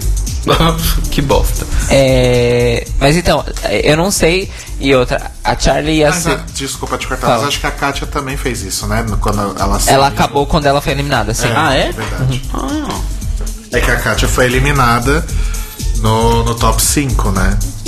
A, Sim. A Charlie foi eliminada no, No top, top 13. 13. Top 13. 11. Não, 12. Ah, não sei. Ela ia fazer a John Rivers, de acordo com a Ana Carolina. Ah, é verdade. Ela falou que ia fazer. Ela falou, acho que no Watchapec, inclusive. E sobre a questão que veio aqui do Johnny Depp, se ele é typecast ou se é preguiça, é preguiça mesmo. Voltando. Não, ela quis dizer que ele é o contrário, porque ele é chamado pra vários papéis, mas faz tudo do mesmo jeito. Não, então, vocês acham que o Johnny Depp é typecast ou preguiça? antes, desculpa. Eu estou dizendo é preguiça. Não, não vi. Tanto dele quanto de quem o contrata. Mas, Yes. mas assim, é, eu gostei da Liza, da, da Alexis. E eu, eu achei bem caracterizado e muito divertido. Achei que ela foi, foi muito, muito divertidona. E pra ela era bem um território seguro, né? Porque Sim. ela tem essa coisa da Broadway. Ela tava super segura. bem assim, Mas presente na vida dela, né? eu digo uma coisa também sobre a vitória dela e não da Sasha. Porque, pelo que eu entendi, pelo que deu pra ver na, na deliberação, elas estavam pau a pau. Porque elas detonaram no Snatch e na Runway. E na Runway. Mas eu também acho que, além do fator Liza Minnelli, o persona a escolha do personagem pra Alexis, eu também acho que foi um lance assim. Puta que pariu, duas semanas seguidas e ela fez duas impersonations irretocáveis. Uhum. Porque teve a de semana passada também. Nossa, é Exatamente. verdade. Ela arrasou. Então eu acho que isso também teve um peso. É, também tem uma coisa do tipo, a Sasha já ganhou, ela ainda não ganhou, não é pontos corridos, então eu posso dar a vitória pra uma outra. Porque hoje em Drag Race você não tem mais a coisa de que quem ganha o episódio ganha a imunidade. Então você pode se dar ao luxo de dar vitórias de, de aumento de moral pra certas pessoas, sabe? Faz sentido. Faz bastante Então, sentido. Mas eu gostei, achei realmente que a vitória foi merecida, mas em certo ponto, assim, acho que realmente ficou muito pau a pau com a, com a Sasha. Mas enfim, vamos dar uma, uma corridinha aqui, porque tem runway pra fazer ainda. Sim. É, não que a gente vá desfilar, mas falar sobre. como assim? Eu Então, tô é porque na vestido? verdade, graças ao podcast, a gente foi convidado e a gente vai walk the runway para a Daspu, no caso.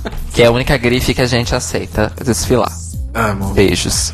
É, bom, da Farrah não tem mais o que falar, vou marcar aqui em vermelho.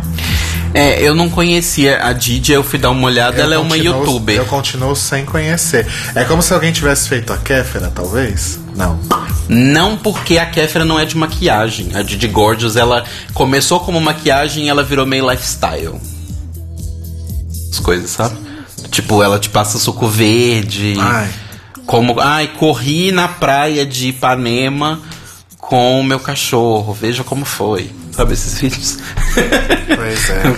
E a, a Peppermint eu fiquei com dó, porque no episódio que, que não era o Snatch Game, ela fez aquela imitação maravilhosa de Britney. E, e assim, de surpresa, tipo, ah, vou ter que fazer. Né? Vou ter que fazer e arrasou. Quando chega no episódio que ela tem que imitar alguém de verdade, ela se cai. Mas aí vamos numa coisa, que eu acho que a gente já percebeu o grande problema de Peppermint. Que ouso eu Cor dizer. rosa, não? Não. Ouso eu dizer que é onde vamos perdê-la em algum momento nessa caminhada Ai, meu Deus. ao top 3. Que é, ela tem muita dificuldade com texto. Prefeito, do tipo, Ah, contexto. é contexto. Tá. Não, não é contexto. É, por um momento. Não, ela tem dificuldade com, com o texto. Porque as vezes que a gente viu ela tropeçar mais até agora foram as vezes em que envolveu ela ler um texto ou interpretar algum texto que foi feito. Certo, certo. Certo? Certo. Na música ela também tinha que interpretar, mas era como se fosse um lip sync, que é o que ela faz pra viver. Mas quando ela tem que sentar e ler um texto, ou interpretar ou lembrar de um texto, é um problema. Foi um problema no, no Good Morning Show, lá, Good Morning Bitches. E foi um Olha. problema agora na Leaks. Ela se enrola com as palavras. Ela é tipo eu. Sim, eu também tenho dificuldade. Vocês veem eu lendo os e-mails, gente. Vocês escutam eu lendo os e-mails. Eu sempre confundo as palavras. Mas eu acho que vai ser onde a gente vai perder ela daqui pra frente. E o pior é que essa sexta-feira é um acting challenge. Pois é. Ai, gente, será?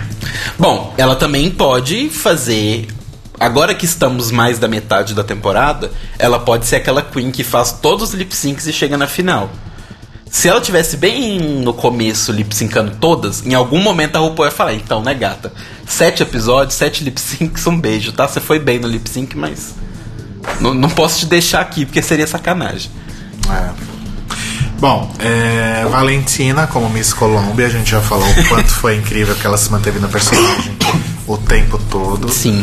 Eu achei a escolha bem peculiar, digamos. É, mas o- Aliás, acho que a Valentina foi peculiar esse episódio inteiro. Foi. O look Madonna dela, mas a gente vai falar daqui a pouco. foi A peculiar. gente vai chegar.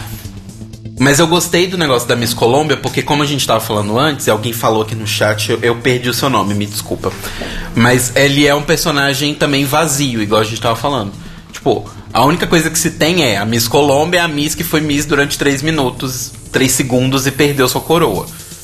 A parte, em cima disso, você pode fazer o que você quiser. É verdade. Tanto que ela não tem nem nome, ela é a Miss Colômbia.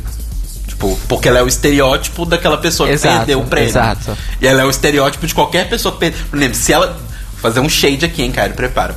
Se ela estivesse interpretando, a- por exemplo, a Raven, ela poderia fazer a mesma coisa. Nossa, foi pesado, hein? É porque a Raven é duas vezes segundo lugar, né? Entendi.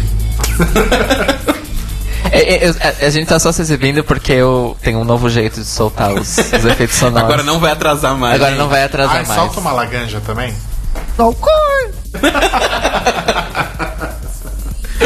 É, amor, agora eu não preciso mais soltar a laganja porque levava horas, né? É, A gente tava falando da Valentina. Isso. Eu. Ai, não sei, gente. É, Óbvio que no, no, no Snatch Game a vitória não seria dela, mas eu achei tão interessante, tipo. Ah, tão, mas. tão divertido. Mas o negócio é que esse Snatch Game foi um Snatch. A gente percebe que ele foi bom por causa disso. Quem foi safe não foi quem foi médio. Teve pessoas boas no safe. A Amanda Lepore foi boa. A, a Valentina foi boa, mas elas estavam safe porque tinham três que estavam muito bem. Exato. Então não teve um fato do tipo assim, nossa, essa tá bem mais ou menos. Foi bem Snatch mesmo. Ah, Nossa. Desculpa. E achei como Naomi Campbell, que a gente já falou um pouquinho. Que foi legal. Ok. Mas a Naomi Campbell é um personagem também que não é muito engraçado e não tem muita coisa de onde tirar. É, ela teve que recorrer realmente a esses detalhes. A Tyra Banks é um personagem. A Naomi Campbell não é um personagem. É verdade. Mas acho que ela soube se virar muito. Sim, sim. Mas também é o que o cara tava falando. Mostrou pouco dela do Snatch Game, então a gente meio que sabe que a única piada boa foi aquela primeira ali do, do toilet. Porque ela tava pensando na carreira da Tyra Banks. Na verdade, no começo, quando a a RuPaul falou aí pra ela, ela também faz. Na verdade, eu achei que as aparições da Shay no, no Snatch foram boas. Todas. Não, mas isso que eu tô falando, ela apareceu pouco, então a gente sabe que não teve tanto material assim, mas ela não cagou no pau. Exato.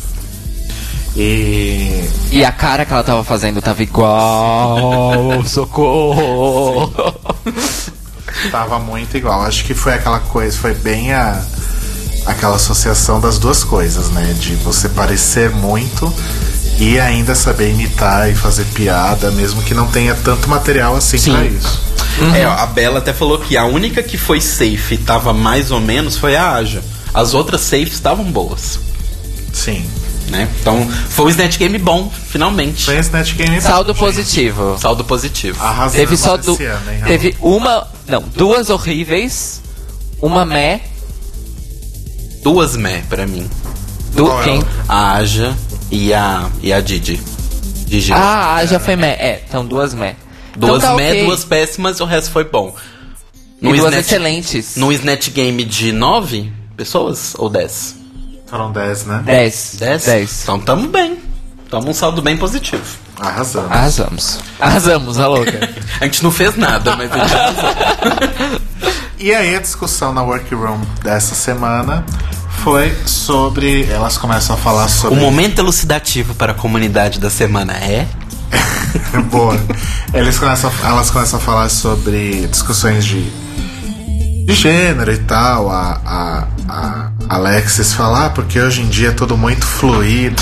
É, começa com a Trinity, só te, te falando no comecinho, começa com a Trinity comentando que ela gosta de fazer uma separação Ah, é verdade, isso foi. pra ela entre o boy e a Trinity. Mas não porque ela tem problema em ser feminina ou nada disso, mas Porque ela, ela fala, porque eu sou. é porque eu sou. mas ela gosta de manter separado e eu consigo entender isso. Sim. Eu, eu, eu consigo super Sim, entender. acho que super faz sentido. E aí surge essa discussão sobre gênero e aí a gente tem a revelação da temporada que na verdade a gente já sabia, porque isso já foi falado anteriormente, mas foi a primeira vez que ela falou sobre o, No programa. o assunto no programa, que a Pepper está transicionando, né? Ela é uma mulher trans. Ela é uma mulher trans, ela se identifica como uma mulher trans. E eu achei curioso que logo em seguida, pra quem viu o streaming, logo em seguida no intervalo comercial, a primeira, o primeiro comercial que passou foi sobre é, o que eu entendi é um serviço telefônico de apoio a pessoas trans. Sim. Né? É, Isso. isso é comum lá nos Estados Unidos porque, pelo, pelo que eu entendo, eu posso estar enganado, mas a conta de telefone, tanto celular quanto de casa, ela normalmente já é associada a um número de registro da pessoa que é associado a uma conta bancária. Então você pode fazer essas doações por telefone. Tipo um teleton que É você só- faz é aqui. só discar Você isso só já. disca o número, ah, vai vir uma voz, vai pedir para confirmar alguns dados, você confirma e já desconta direto. Ou da sua conta direto, se for associado à sua conta, ou já vem na sua fatura.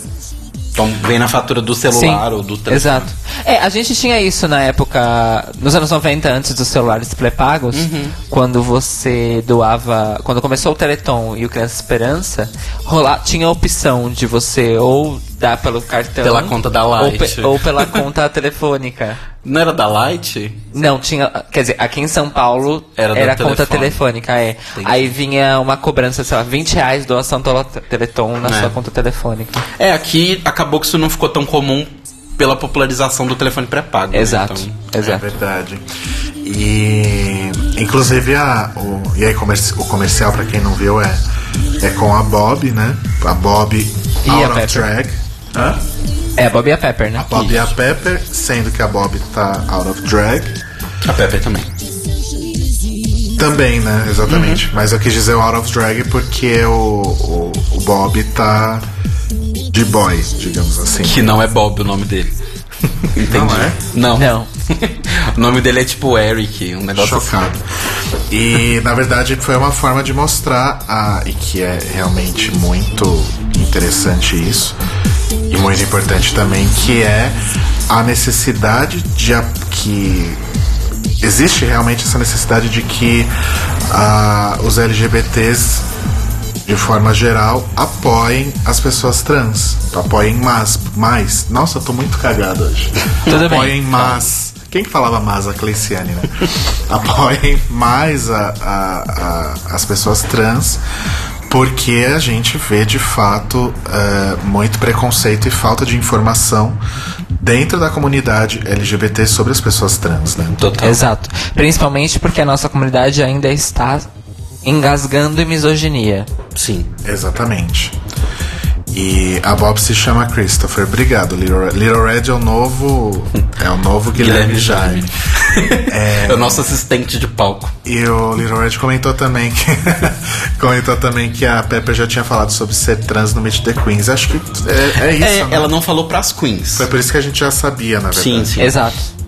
É, mas isso eu achei legal. Eu só tenho uma dica pra VH1 que é, em vez de pedir as pessoas pra tirar selfies ou passar as mesmas propagandas 200 vezes porque vocês não têm mais anunciantes, Coloca essa da, da Pepper e, da, e do Christoph repetindo várias vezes. É mais útil pro Não é? canal e pras pessoas. É mais útil do que The Game Trailers Xbox App. Ah, mas essa propaganda é maravilhosa. Mas, mas eu acho que na verdade foi. Eles realmente deixaram pra lançar isso quando rolasse no episódio. Sim, Ah, sim. sim. Até pra, pra deixar sair que da isso- boca dela. Acho que deve ser veiculado mais vezes. E supondo que. Não sei quando que foi gravado esse comercial, mas eu creio que tenha sido mais recentemente. A Pepper tá ainda mais bonita, né? Sim. Sim. Eu acho que eu adorei ela no, no, no comercial, tava muito linda. E. A propósito, o nome civil da Pepper é Agnes. Eu achei tão bonito. Agnes. Ai, que bonito. Eu achei tão bonito. É fogo, não é? Em latim? Vem de Eu não fogo, eu sei. acho. Anyway. Arrasou. Ela, ela se tornou a carcinogeneta da vida real. Ah, é, mas tem uma propaganda da VH1 que é maravilhosa, que é a da Caixinhos Dourados. É a melhor propaganda e mais bem colocada que eu já vi na minha vida. Que é a, que é a Caixinhos, ah, Caixinhos Dourados entrou na casa dos ursos. Aí ela sentou no banco, é, bebeu um pouco de sopa, roubou umas joias e uma TV de tela plana. Eu não vi isso. Você nunca viu? É maravilhosa, porque, tipo assim, faz um, tipo, um, um shade em cima da história da Caixinhos Dourados, que é um negócio de seguro. Maravilhoso. É bem legal. Bom, e aí, na verdade, eu acho que essa, esse momento, inclusive no programa, até poderia ter sido um pouco mais é, explorado, talvez, né? Talvez é, ele- é, eles falem mais sobre isso ao longo dos episódios. Mas eu acho que é muito interessante, por exemplo, quando uma pessoa conta como que foi esse processo de se entender como uma pessoa trans porque eu acho que é justamente é aquela coisa, né? O RuPaul's Drag Race sempre toca na superfície e não vai nunca além disso. Né? Sim. Mas talvez fosse legal realmente ela contar um pouco mais de como que foi esse, esse processo, porque eu acho que no fim das contas elucida muita coisa e ajuda muita gente que tá passando por algo parecido ou que já é, já passou por algo parecido e se reconhece também. Eu acho muito interessante. Como no caso das, das pessoas que passaram pelo programa e que eram HIV positivo e nunca nada se aprofundou. Exato. Na primeira temporada rolou aquele lance com a Undina, que foi um lance super emocional, assim, todo mundo ficou é, super emocionado com a história e pum, morreu ali. Com a TKB também, né? Ela falou várias vezes sobre. Ela é, declarou o, o status dela no, no programa e rolaram pouquíssimas conversas. A Bianca falou que a partir daquele momento ela a- admirava a Trinity muito mais. Pum, morreu aí. Né? Então acho que as coisas precisam É. ser mais elaboradas. Né? É, até porque a, a Pepper ela faz um comentário rápido, que é um grande problema que a, a gente tem aqui na, na, na comunidade LGBT e principalmente drag. Aqui em São Paulo, inclusive, isso é uma coisa que ano passado, principalmente, as conversas estavam gigantes, que era sobre a questão de drags mulheres ou Exato. etc. E ela fala que quando você é trans e drag, você, de certa forma, enfrenta o problema dos dois lados. Porque as trans dizem que você não deveria ser drag, você deveria. Você não tá se vestindo de mulher, você é uma mulher. E ao mesmo tempo as drags falam que você já é uma mulher, então você não precisa se vestir de mulher. Ele fica nesse vai e volta e você acaba não pertencendo a lugar nenhum. E é um- ela só fala isso, e- mas eu acho que é uma conversa que poderia realmente ser mais aprofundada, mas. Mas não vai ser em Drag Race porque a gente não teve nenhuma participante mulher ainda. É, abri- abriram Inclusive, agora. Na verdade, a Peppermint é a primeira participante que entra mulher em Drag Race. Eles, inclusive, abriram agora no, na décima temporada. Inclusive, acho que até. Eu não sei se acho que eu falei errado no começo. Ela não estava em processo de transição. Ela já, É, não, ela já. já se reconhecia sim, como já uma se pessoa- identificava. como uma mulher trans, sim. Mas a partir da décima temporada, né, eles já estão aceitando inscrições femininas. Não, eles, sem, segundo a RuPaul, nunca fizeram limitação de gênero. Inclusive, quando tinha o episódio que mostrava os vídeos que não entraram, teve homem hétero, teve mulher que não, que não foi selecionado. E a RuPaul repete isso paulatinamente. A gente não escolhe por gênero, a gente quer drags boas. Eu lembro. Só que até hoje não. Sempre foram homens gays. É. Eu lembro de, de mostrarem homens héteros naqueles, naqueles vídeos das pessoas que não entram. Né? Sim. É. Inclusive, um deles era tipo pai de família, tinha esposa que É apoiava, verdade. os filhos. É verdade. E sobre a questão aqui de latim barra grego, ignis é latim e é fogo. Agnes é grego e significa santo, Santo, e é. puro. Ok. Gente, vamos lá que Linguística. sobrou, sobrou meia hora pra runway. A runway do Kimonoshi Better Don't. Só porque a gente criticou que a runway Só no episódio yes. era corrida. Olha lá. É, a runway do episódio é corrida aqui também. Se bem que desse não foi, né? Vamos lá. Aja, eu achei fraco. Ah, a gente tem que abrir a página aqui com os looks, né? Pra- Eu achei uma roupinha ok. Então, uma roupinha. É roupinha de ir ok. pro, pro bailinho. Sabe o que, que eu Minha acho? avó usava essa roupa pra ir pro bailinho. Sabe o que eu acho engraçado? A Aja, no primeiro episódio, chegou com aquela coisa toda. Moda. Ai, porque eu sou a queen da moda. E até agora, pra mim, ela só Pois usou é. umas roupinhas Eu também não achei a moda até agora da, da Aja. Eu vou ser bem sincero. E tá me decepcionando um pouco porque eu achei que ela ia ser tipo uma Violet Chachki com mais acesso a roupas e de estilistas, porque afinal Nova York tem uma concentração de estilistas um pouco, e por pouco eu digo muita, né? Diferente de Atlanta, então eu imaginava que ela ia chegar, tipo assim, Violet Chachki das roupas. Só que não. Tava Ah, bem- estão pedindo pra gente subir uma Madonna pra fora da runway. Tá tocando uma. Tá tocando Madonna o dia todo. O episódio inteiro é Madonna hoje, amores, ó. O dia todo é ótimo. I could bring you so much pleasure. I'll come to you when you say, I know you want me. I'm not música dá vontade de tirar a roupa. Não é? Pronto, vamos lá. Inclusive, essa é uma das minhas músicas preferidas dessa cantora, a Madonna. Bom, a Aja tava mais ou menos. Alguém tem mais alguma coisa pra falar? Não. Eu só achei que a Aja, ao invés dela ter ido com o vestido de La Isla Bonita da turnê Who's That Girl, ela podia ter ido com o vestido do vídeo de La Isla Eu Bonita. também concordo. Aí sim. Que é Ia o ser segundo babadeiro. melhor clipe da Madonna. o melhor sendo Take a Bow. Pegabal é babadeiro. Não. Babadeiro. Aí vem a Alexis com a, a personagem de Dick Tracy. Breathless. E é aquela coisa, eu já assumi que a, Alex curte, a Alexis curte esse tipo de, de silhueta e eu não vou reclamar mais. Até É o, mas ela já disse, esse é o corpo É, da Alexis. Por isso que eu não vou reclamar mais. e esse vestido tava maravilhoso, hein? Sim.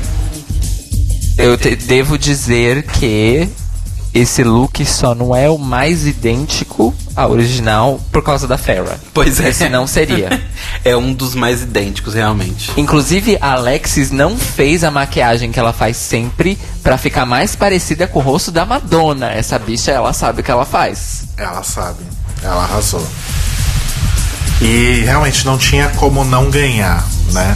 Porque depois de um Snatch Game bom, ela ainda chegou arrasando na runway, não fez a cagada da semana passada. né? tava tudo muito bom, a peruca tava maravilhosa, tava igualzinha também. Eu, é, é uma, no- é, um, é um tute. Depois nós temos a Pepper, que teve a infelicidade de usar a rosa de novo, mas o look tava muito, muito, muito bom. Mas ele não tava um look tão rico quanto Material Girl, uma Girl exige e que a a Shay chegou um pouco mais lá. Tem duas pessoas levantando a mão do meu lado. Mas. Eu, eu- eu coloquei a ordem. Um, dois. Concordo, concordo. O da Shea estava mais rico. Porém, se formos olhar o clipe de Dona Madoninha, Capixaba, Amo. a roupa da Pepper parece muito mais a da Madonna no clipe. Era isso que eu ia falar. A roupa da Pepper está fiel à roupa da Madonna no vídeo. A única que coisa também que está eu- fiel à roupa da Marilyn no filme. Pois é. A Michelle falou: ah, eu catei mais Marilyn do que Madonna. Mas, gata, no clipe a Madonna está imitando a Marilyn. Pois Você é. que é fã não percebe? Exato. E aí eu tenho uma crítica para Peppermint Shea. Escolher um look da Madonna, Mais que é o look de outra pessoa também, eu acho uma escolha bem burra. Porque é pedir pra dar errado. E pra ser criticada né? por isso. Só falando do look da Pelo Pepe. Brasil inteiro. Só falando do look da Você Pepe vai ser muito criticada. A única diferença visual que eu percebi, assim, bem gritante, obviamente as joias vão ser diferentes, mas do look é que a, a- a luva da Madonna, ela cobre os dedos. Ela é uma luva de dedos. A Sim. da Pepper não. Só. O resto tá muito parecido.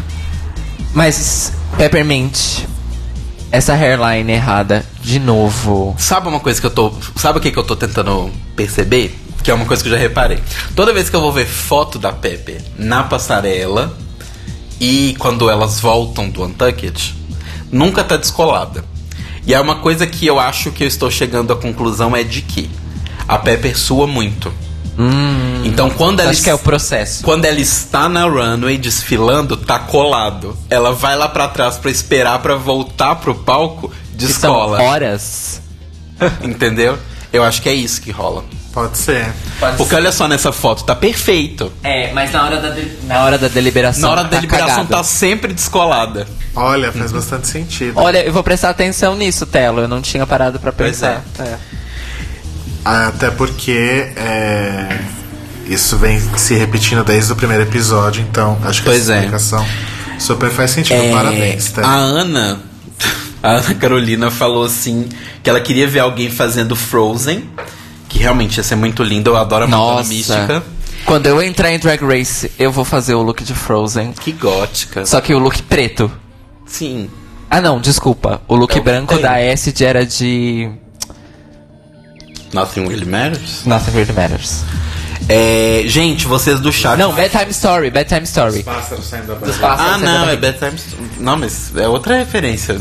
É, então, eu, É por causa de pássaro, né? eu, eu mistu- na verdade eu misturei por causa da Cabala, porque os dois vídeos têm referência à Cabala. Pessoas do chat, falem quais looks da Madonna vocês fariam. Ou queriam ver, né? Etc. Eu faria Nothing Really Matters, a burra, né? Kimono Shibera do.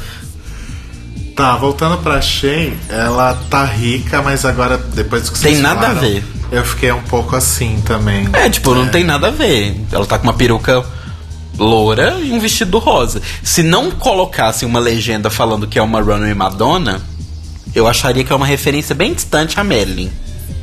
Pode ser. Mas Pode ser. isso pra mim não fala assim, ah, Madonna. Ó, que óbvio, Madonna. Pode ser.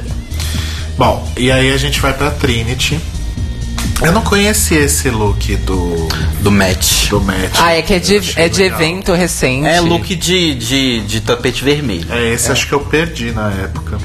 É porque foi o ano do match que o tema foi punk e a homenageada foi a Vivienne Westwood. Hum, faz todo sentido Faz agora. todo sentido. E vocês concordam que a, a Trinity usou melhor, que o dela tava Não mais- só usou melhor, mas como comprou melhor na loja, né? Porque o da Nina tava realmente um lixo. Parecia que tinha passado dois caminhões em cima da roupa dela. Tava toda amassada, tinha nada a ver. A peruca da Nina eu acho que tava mais parecida. Porém, eu ainda acho que a, a Trinity tava 300 vezes melhor. E é um dos looks mais parecidos também com o original. É, como a Aja disse, a peruca da Trinity tinha que ter, ser 5 centímetros menor, né? Ai, gente. Quem vê depois a Nina, a gente já falou que ela tava Bem toda, bosta. toda cagada. Não, É, não então. tava toda cagada, ela só não teve tanto cuidado. Eu repito novamente a questão do contraste. Se só ela tivesse com esse look e a Trinity tivesse com outro, esse look estaria lindo. Sim. Sim. Agora vamos falar sobre o grande problema. Como? Como tem quatro looks repetidos nessa runway? Dois, no caso. É, dois repetidos duas vezes. Como? Eu não consegui É isso entender. que eu tava discutindo com o Theo. Será que ninguém levou backup? É, gente, a não ser que, sei lá, o backup de uma delas era o de outra. Mas assim, sério, Ah, é eu não. azar também, né? Eu não consigo entender. O, o da. O da. O da. Material Girl? Material Girl eu consigo entender, porque é o look mais óbvio da Madonna, tirando a Madonna adolescente. Que é a Madonna com a flanela e tal. Com a, a flanela amarrada no, no, no, no Na assim, xerena. Na xerena. Mas, assim, sério, como? Eu amo. Eu levaria umas 17 roupas da Madonna pra não ter risco. Ai, mas é foda também, né? É foda, ma- look Madonna não é barato. Não, gente, mas vocês estão conseguindo entender a minha Não, eu crítica? Eu não entendo. consigo entender. A Bela até fez uma crítica, tipo assim, 30 anos de carreira da véia, gente, né? Se orientem, disse a ela. Mas. Não, e a Madonna tem tantas fases, sabe? Tipo assim, e tem tantas coisas que a Madonna fez de look que você consegue. ah, como é que eu digo? Dar uma ajeitada ali e fazer uma coisa parecida e que não fica caro. Por exemplo, é Tell Me, que é a Madonna Country. É fácil Don't fazer. Tell Me. Don't Tell Me. A Madonna Mãe, daquele que ela tá com vestido florido. É fácil fazer. Tipo assim, ainda não, não vai ser um look do tipo assim, uau e tal, mas é melhor do que ir com uma merda repetida. Ó, informações privilegiadas aqui no site que elas levaram backup sim. E não trocaram porque ficaram. Ela tem que trocar, não eu.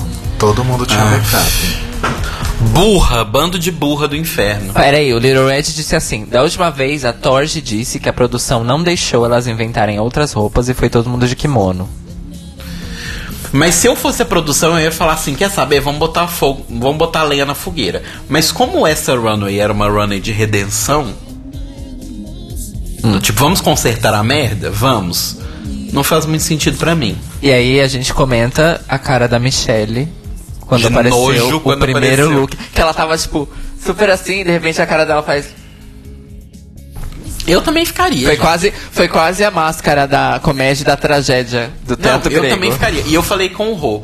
Isso é mais um- uma coisa, mais uma prova de, de RuPaul que a gente já tem eliminada. Era uma prova super interessante, mas pode desistir que não vai ter mais. É. Que é de looks imitando divas. Porque, se vamos supor, se eles fizerem a próxima da, da Cher, todo mundo vai com o vestido do, do Oscar. Aquele vestido preto. Todo mundo. Todo mundo vai de Chad Michaels. Aí a gente tem a Sasha, que contou no Untucked que tava super insegura, né? Com o look dela de, de dita, de erótica. Inclusive assim, com grills. É, é, é essa atenção aos detalhes que vale é, a pena, né? Tudo. Eu acho que ela arrasou. Sim. Não, ela, Apenas. ela destruiu. Tava Sim. maravilhoso. Inclusive, na runway, eu. Se for pra definir uma, uma vencedora da runway, entre aspas, eu gosto mais dela do que da Alexis, porque eu acho que as duas estão muito bem, mas o dela eu consigo olhar e falar, ah, Madonna. O da Alexis, se não fosse a pintinha na boca, entendeu? Poderia ser qualquer pessoa. Mas a pinta na boca fala, ah, tá, é a Madonna e tal. É. É, tem uns que são realmente muito mais característicos e únicos do que Sim. outros, né? O da Farrah, por exemplo. Ela foi lá no eBay e comprou a mesma roupa. Chocado. Exato. Só que era outro look que eu também não conhecia. É o do Super Bowl? É o do esse? Super Isso. Bowl. Eu não lembrava Inclusive- desse look, gente. Ela fez o review igual do Super Bowl. Aham, exatamente. Gente, Farrah é muito rica. Muito né? rica. Ela é de Vegas. É riquésima. Então, mas aí você vê, isso é uma coisa que com certeza drags fazem em Vegas. Tipo nossa amada Alexa Twister, Exato. que reproduz performances, Reproduz performances em, detalhes. em detalhes. Em Vegas isso deve acontecer o tempo inteiro. Isso é verdade? Pois é. Mas quem inventou foi a Alexia, aquelas. Saudades, Alexa. Um beijo, A gente, Alex. Beijo, precisa, Alexa. a gente precisa ir ver show né, de alguém. Faz tempo que a gente não vai. Você só trabalha. Ah, para, vai, a culpa não é minha. Nossa vida noturna ela está Morta. morta. Ou por falta de tempo. Tens o que é necessário. para encher o bolso de dinheiro para custear a nossa vida A noturna. vida noturna tá difícil ou por falta de tempo, ou por falta de dinheiro, ou em muitas vezes pelos dois. Ou e muitas vezes em conjunto com a vontade também. Porque tem dia que tá foda. Bom, Tem pass- dias que a noite é foda, como diria Cassis. Pois é. Passando minha querida Farah, a gente tem a Cynthia, que colocaram uma foto dela aqui. Posso que começar? realmente Dá, dá pra ver a Barbie inteira. A Cíntia de Sancho Pança. Posso começar? Por causa Posso? do bigode. Get it? Assim. É. Ainda bem que a Cintia fez a brincadeirinha da capa sendo puxada na entrada. Porque é só isso que tinha de Madonna nessa runway. Porque assim, é, se vocês puderem abrir aí enquanto vocês estiverem ouvindo o podcast, pessoal ao vivo, abrir a foto da Madonna no, nessa apresentação de toureira. A roupa da Cíntia não é a roupa da Madonna toureira. É uma roupa de toureiro que ela alugou numa festa, numa casa de festa fantasia. Ela foi na porra de uma casa de festa fantasia, de última hora, alugou a primeira roupa de toureiro que ela viu, porque ela achou que ia ser uma ideia inteligente, e inventou esse negócio da capa. Não tem nada a ver com a roupa da Madonna. Apoiado. Apoiado. Sério, isso foi uma coisa que me irritou e também não precisava nem de lip sync. Pode ir embora. E eu não acho que alguém comentou que ela tava super fish, super feminina. Eu acho que tava boy. Caguei pro Fish, ela não, tá de tava, Madonna. pra ela não tá tava. de Madonna. Ela tava bem boy mesmo. Eu acho. População revoltada com um falso show. Eu vou escrever. patati O que eu anotei, o que eu anotei Madonna nesse Edition. momento. O que eu anotei nesse momento em caixa alta. Em caixa alta foi. Gente, é nem, sério, o Telo pegou o microfone com a mão. Nem assim, na foto. inspirado na porra. Não precisa pegar perto da Nem inspirado na porra da Madonna é essa bosta desse look. Você só pegou numa loja de departamento de fantasia. Põe aqui, não vai. Você- Acho que você deixou as pessoas meio surdas. Telo está revolts.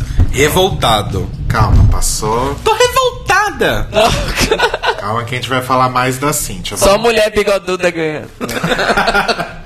Ou perdendo. Ou perdendo, no E aí caso. temos Valentina que ganhou pontos pelo quesito originalidade. Né? E se pintou toda de dourado, eu tô passada. Sim. Devo dizer uma coisa.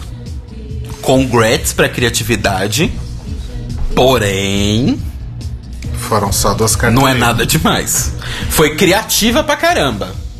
Mas vamos lembrar que nem sempre a coisa precisa ser materialmente complexa pra ser uma boa ideia. Não, Concordo, não concordo. mas eu não tô questionando em nenhum momento que é uma boa ideia. Que não, E é, assim, não seja uma boa É ideia. o típico desafio super adequado pra isso.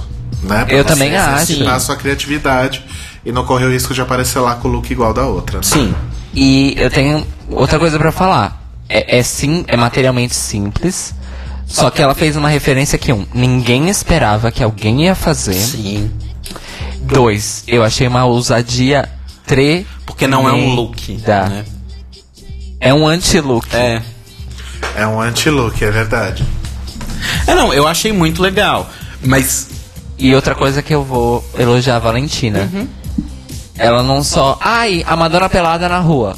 Ela pegou a bolsa. Ela pegou. Ela é teve a bolsinha, a o cigarro, preocupação o de pegar a bolsinha, o cigarro, o cabelo e fazer E fazer as poses. as poses. Não, a interpretação foi maravilhosa.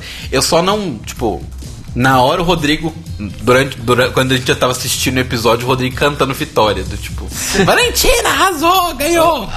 eu só não, não acho isso tudo, porque eu acho injusto com as outras queens que foram atrás e copiaram um look exatamente igual, fizeram muito parecido. Mas eu acho que é muito inteligente. Muito. Sim. Inclusive, eu gostaria de fazer um momento flashback. Que é a Valentina foi mais pelada do que todas elas na, na runway pelada. Nas, na Na, oitava. na Violet Chachki. Na sétima Na temporada. sétima. A Violet Chachki foi Violet efetivamente tava. pelada, ela só tava Exato. de tuck. Só. Apenas. Exato. Ou seja, na opinião geral, essa runway res- é, redimiu a runway do- da oitava temporada? Não. Não. Pra mim, redimiu. Pero no mucho. Mas é redimiu na categoria Silvete Montilla é o que tem pra hoje.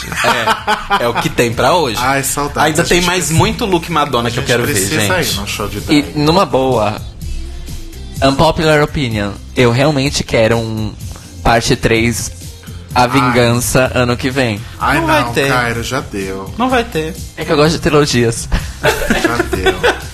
Ah, o Little Red tá falando que ela tava tão pelada que mostrou as coisas no Untucked. Realmente, não, Sim. num determinado momento, alguém deve ter pedido pra ela cobrir com lençol, porque nos primeiros. Vi vários blurs. É, nos primeiros momentos tá tudo bem, tem o blur ali da edição, obviamente.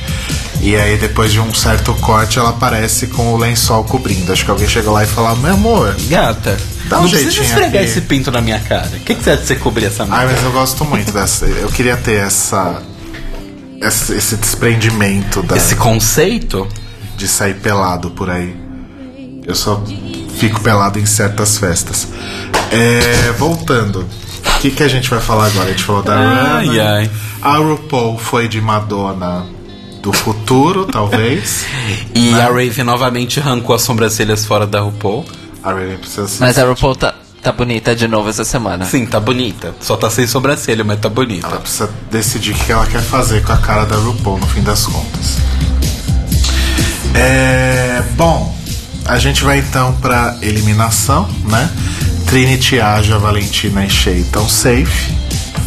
E aí durante as críticas a Alexis fica naquela tensão de ai vou ganhar, não vou, vou, não vou. Aquela cara, ai eu acho que eu vou ganhar, e aí rola lá os elogios pra Sasha, ela já fica aí, será que Ih, fudeu. de novo? Enfim. Mas como a Aja falou na Tucket, né? Se ela não tivesse ganho, ela ia ter matado toda a produção do programa. Sim. Todas as queens, ia botar fogo no estúdio da Wall, ia fazer o diabo naquele lugar.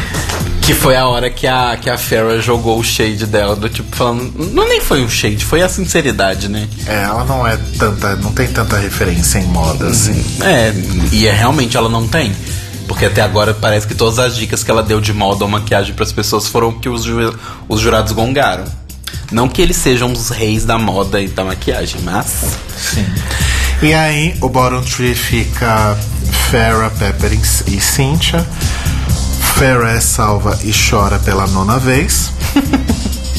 e aí a gente tem o primeiro lip sync que vale dessa temporada. Pois é. Né?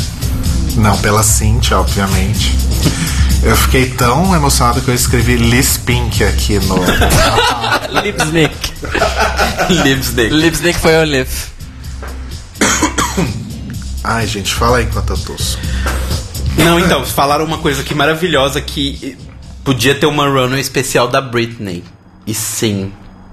Seria maravilhoso uma runway da Britney. Seria mesmo. É, a Bela falou: deixa a Raven experimentar. Se você fosse maquiador da RuPaul, você não faria cada dia um look diferente? Eu faria. Sim e não, né? Primeiro porque a RuPaul não é uma boneca, ela tem uma imagem a manter a louca, né? a RuPaul não é a Barbie. Vamos lá. Ah, não, eu acho legal que está mudando. Só me Sim, incomoda acho às vezes porque a RuPaul, ela é muito textuda. E ela sempre usa perucas up. Nunca tem franja. Ah, mas isso não é um problema. Não, não é um problema, mas é porque quando a Raven faz a faz a, a sobrancelha, às vezes ela desenha a sobrancelha muito fina. E é uma característica da maquiagem dela, ela faz isso nela mesma também. E aí eu acho que meio que some e sem a sobrancelha pra cortar a testa no meio, parece que a testa tem 7 centímetros a mais. Na verdade, Eu acho é que porque meio textudo. Ela é textuda and careca, né? Tem isso também. Sim, eu sei disso, eu também sou textudo e careca. Eu ia falar isso, ainda bem que você. Mas eu tenho minha sobrancelha que tá aqui escura, forte, bem delineada, Ah. arqueada. É verdade. E, e é isso, aí rola o lip sync. Fala do lip sync, gente. Então, a Pepper simplesmente destruiu. É isso que eu ia falar, o lip sync foi assim, Peppermint. Esse foi o lip sync. E assim, arrasando nas referências das dancinhas dos anos 90. Foi maravilhoso. Range 80. E jogando na cara de todo mundo o que eu falei no episódio passado. Quem iria sair seria a Cynthia e não a Farrah. Porque a Cynthia, mesa. A Cynthia se desespera e faz qualquer merda. Ela é a fez. prova cabal da semana passada. Ela fez exatamente o que ela fez na semana passada. Prova dos nove. Mascou chiclete, falou alface e fez um split no momento em que a música não pedia. Com a diferença que dessa, nessa semana ela estava na cara dela que ela estava se cagando de medo que ela ia embora. Nossa, ela tava muito com medo. Desesperada. Provavelmente ela já Desesperada. conhecia a fama da, da Pepper, né? Sim. Ah, uma outra Porque curiosidade. contra a Farrah ela não tava se sentindo intimidada, porque a Farrah é quase uma filha dela, né? Sim, sim. Ma- ma- é, não sei. Mas assim, eu acho que quando você entra pro. Eu, eu acho que quando você entra pro, pro lip sync sem saber a letra, você de- sempre deveria se sentir com medo. E não faz nem questão de. Quem tem cuco tem medo. E não faz nem questão. Ela, ela chegou a ouvir um pouquinho a letra, né? Ouviu, mas parece que a memória é de passarinho, não decora. Será que ela tem essa dificuldade por causa do.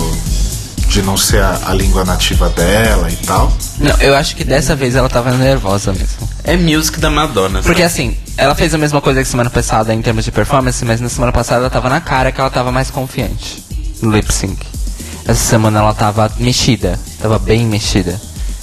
Porque ela só recebeu paulada, né? Dos jurados. Porque ela mereceu, porque ela só fez Mereceu. merda do começo, do momento em que começou. Previously Exato, exato. on. É, só rapidão, ah, mas sobre esse bottom, eu vou recuperar uma coisa que a Bela disse mais pra trás no chat, que é assim, a Farrah tá virando a arrastada da temporada. Sim. Total. Mas eu Ela- não, eu ela- não acho que ela vá muito mais É, eu pra também frente. não acho que ela sai muito. não vai muito longe. Talvez ela vá embora semana que... essa semana, aliás. Sim. E como temos nove queens agora, eu acho que ainda é justo que uma arrastada esteja aqui. Né? Ó, pera, o próximo episódio é o 90210 Ho, Exato. que é um desafio de atuação, Atuação. reproduzindo provavelmente cenas ou É uma paródia de Barrados no Baile. Em Barrados no Baile. Saudades. E é, eu acho que pode pegar. Pode ser complicado pra Pepper por aquela questão que a gente comentou, que ela tem problemas com texto e tal. E eu acho que pode ser um problema pra Farrah, porque ela não tem expressão. Coitado. E é basicamente elas duas, né? Será É. que o próximo lip sync é Pepper e Farrah? Acho bem provável. Ou seja, a Farrah vai a embora. Farrah vai embora. Sim. Né? Mas, gente, né? A Farrah tá aí, top 9, tá ok. Top 9. Já tivemos Gente, arrastadas era muito piores. Gente, é uma das minhas primeiras queens preferidas. a Jocelyn Fox foi até o sexto lugar. É uma das minhas primeiras queens preferidas que chegam depois do segundo episódio, né? Sim. Derrick Barry foi a mais arrastada. De Ela, ela saiu em qual? Ela ficou em qual? Top 5, não A foi? Derrick Barry foi top 6 ou 5, eu acho. Eu não Que acho. até então a Jocelyn tinha sido o, o must, porque ela foi top 6. Eu- o Guilherme falou aí no chat que a Aja sai por ser atuação. Eu acho que pelo desafio específico, essa coisa do 90210, eu acho que talvez ela consiga enganar um pouquinho. Quantos anos a Aja tem? sair. sa- Não acho que ela assistiu Barrados no baile original. A Aja, na época, Aja no Meet the Queens, ela fala que ela tem 22. 22. Tá, ela, deve ter assisti- ela deve ter assistido esse, essa versão nova, Nova. que rolou de 90210. Porque eu cheguei a assistir uns pedaços de Barrados no Baile. Quando passava na Globo. Sim. Eu também. Mas é isso. Vai que ela via na Globo. O lip sync foi maravilhoso. É, né, acho que é o primeiro lip sync maravilhoso dessa temporada. Pepper arrasou muito. E a Cynthia se vai dessa vez, né? Pra sempre. Coitado. É basicamente isso. Acabou. Não, tô brincando. Eu acho que foi legal da, da parte da RuPaul dar essa chance pra Cynthia. Eu acho que ela aproveitou muito bem. Mas realmente ela deixou a desejar em muitos pontos. E eu não sei o que, que fica aí de, de, de resumo em relação a as qualidades da Cynthia como drag porque ela não me pareceu, tirando questão de look e tal, que ela evoluiu muito, mas acho que em termos de performance, ela não evoluiu tanto quanto o que ela era na. Ela não evoluiu muito em relação ao que ela era na temporada anterior. Vocês concordam? Deu pra entender o que eu Não, falei? Porque eu nem deu. entendo. Não, deu pra entender. Mas sabe o que que eu, onde que eu vejo a, a Cynthia? Eu acho que ela seria uma ótima Silvete, uma ótima é, Roxy Andrews. Ela tem, um, ela tem um, um carinho e uma forma muito boa de lidar com a plateia. Eu não acho que talvez performar seja o, o demais, assim, sabe? Atuar ou essas coisas. Mas ela é simpática e eu acho que quando ela interage com as pessoas, ela interage bem e tal. Eu iria numa boate em que ela chama as pessoas e no final ela faz uma apresentação, sabe? Ela tem carisma pra isso, para tanto. É, eu acho. E como pessoa, ela é uma pessoa. Divertida, porém Divertida. cansativa. Mas sabe o que eu acho? Eu acho que na bo... Ela é uma pessoa boa, né? Sim, mas eu acho que o personagem dela na boate funciona melhor do que na TV. Pode ser. Pode ser. You have a good face for radio. For radio. You have a good cuckoo for the club. Arrasou. Gente, então foi isso no Untucked que a gente teve aí de highlight. Acho que a gente já comentou. Foi um de engraçado. Foi a Farrah chorando. Foi a cadeira da Eureka. Ah, e agora a Aja que só elogia a Valentina all the time. Ai, tempo you're todo. beautiful, you look like a model. Eu acho que, como todos os Untuckeds dessa temporada, esse tá muito divertido. Porque. Porque tá light por enquanto, né? Na verdade, esse formato ele é mais light, não é. Sim. Não é aquela coisa forçada dos Untuckeds até a sexta temporada. É, eu não acho que a gente vai ter, por exemplo, nesse, nessa temporada, pelo menos, nenhum Laganja Moment. Não, também acho que não. Mas tá tudo muito light e é divertido ver elas conversando, por exemplo, sobre o Pajubá de lá. Exato. Sim, isso foi Muito legal. legal. E eu adorei a Shay, tipo, a Shay é realmente muito engraçada. Tipo, na hora que ela vai dar o pep talk com a Nina, né? Falando que se a Nina falar aquilo de novo, ela vai arrebentar o cu dela na porrada. e aí o melhor é que na hora que a Nina vai se despedir dela, tipo, ela vai abraçar ela e fala assim. Don't mess with my wig, bitch. She's messed with my... Tipo, mostra a peruca. Tipo, ela mexeu com a minha peruca? Mexeu? Não, tá de boa, tá ok. Foi muito divertido. Eu acho que elas, aparentemente, se tudo aquilo é não é forçado e por parte da Alexis sempre é forçado, mas as, Nossa, a Alexis Mas é a as- vilã agora? mas as outras parecem que realmente se se dão de fato super bem, estão se divertindo pra caralho lá dentro. Essa Sim. é a impressão que passa. Você já colocou a música pro final? Pro encerramento? Falta três minutos, amores. Então eu queria só que a gente fizesse um lacaim pra vida. Lahaim. Lacaim pra Ai, vida. gente, para, né? e partisse pra música pro, pro encerramento. Vai forçar, isso Lacaim. vai ser forçado assim. Namastê. Que isso, foi tão natural. Axé. Parece tão o que ela fala todo dia na vida dela. Ai, tem uma última anotação que eu fiz aqui, porque o tempo tá acabando. Mensagem da mãe da Nina na TV. Que todo ela- mundo achou que era Del Rica. Eu achei. Eu achei. Mas era a Nina, a mãe da Nina. E a mãe dela fala sobre o negócio da, da, da autossabotagem, que ela deve estar muito estressada nesse momento, mas que é pra ela ficar calma. E aí a Farrah chora de novo. Foi a décima vez, pelo que eu contei aqui. É isso, gente. Encerramos aqui nossos comentários sobre o Snatch Game.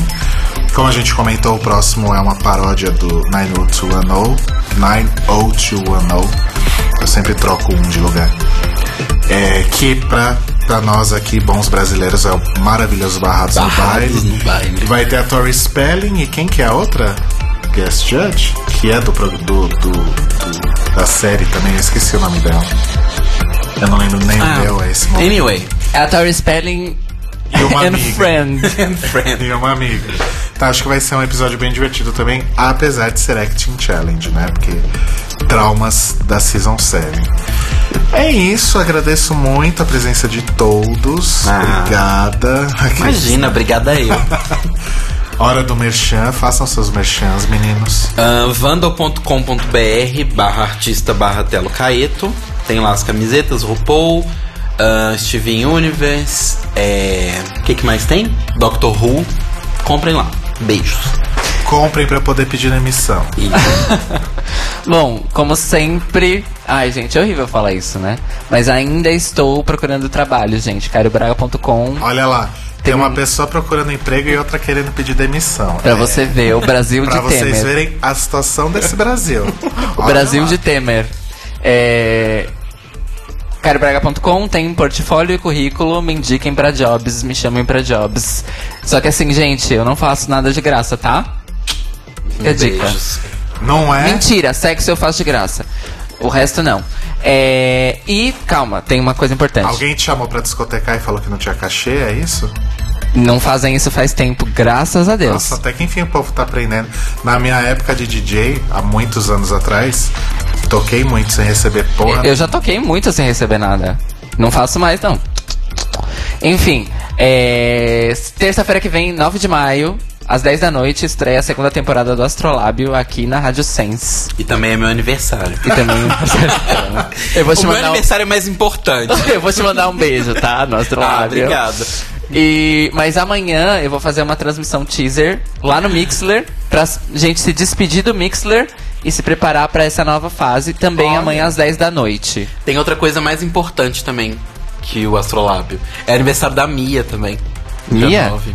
A Mia Brandão. A minha Brandão, olha só, vou mandar beijo pra ela também. Olha, arrasou. Eu vou anotar os beijos pra não esquecer. Então, Mas amanhã- amanhã às 10 da noite, em mixler.com barra astrolábio, eu vou fazer a última transmissão por lá, 20 minutinhos, e eu vou dar um teaser do que vai ter no primeiro episódio. Olha, gosto. Eu vou tocar três faixas que didn't make the cut, que não couberam no primeiro episódio. Gosto. Ok. Lembrando que Mixler é M-I-X-L-R.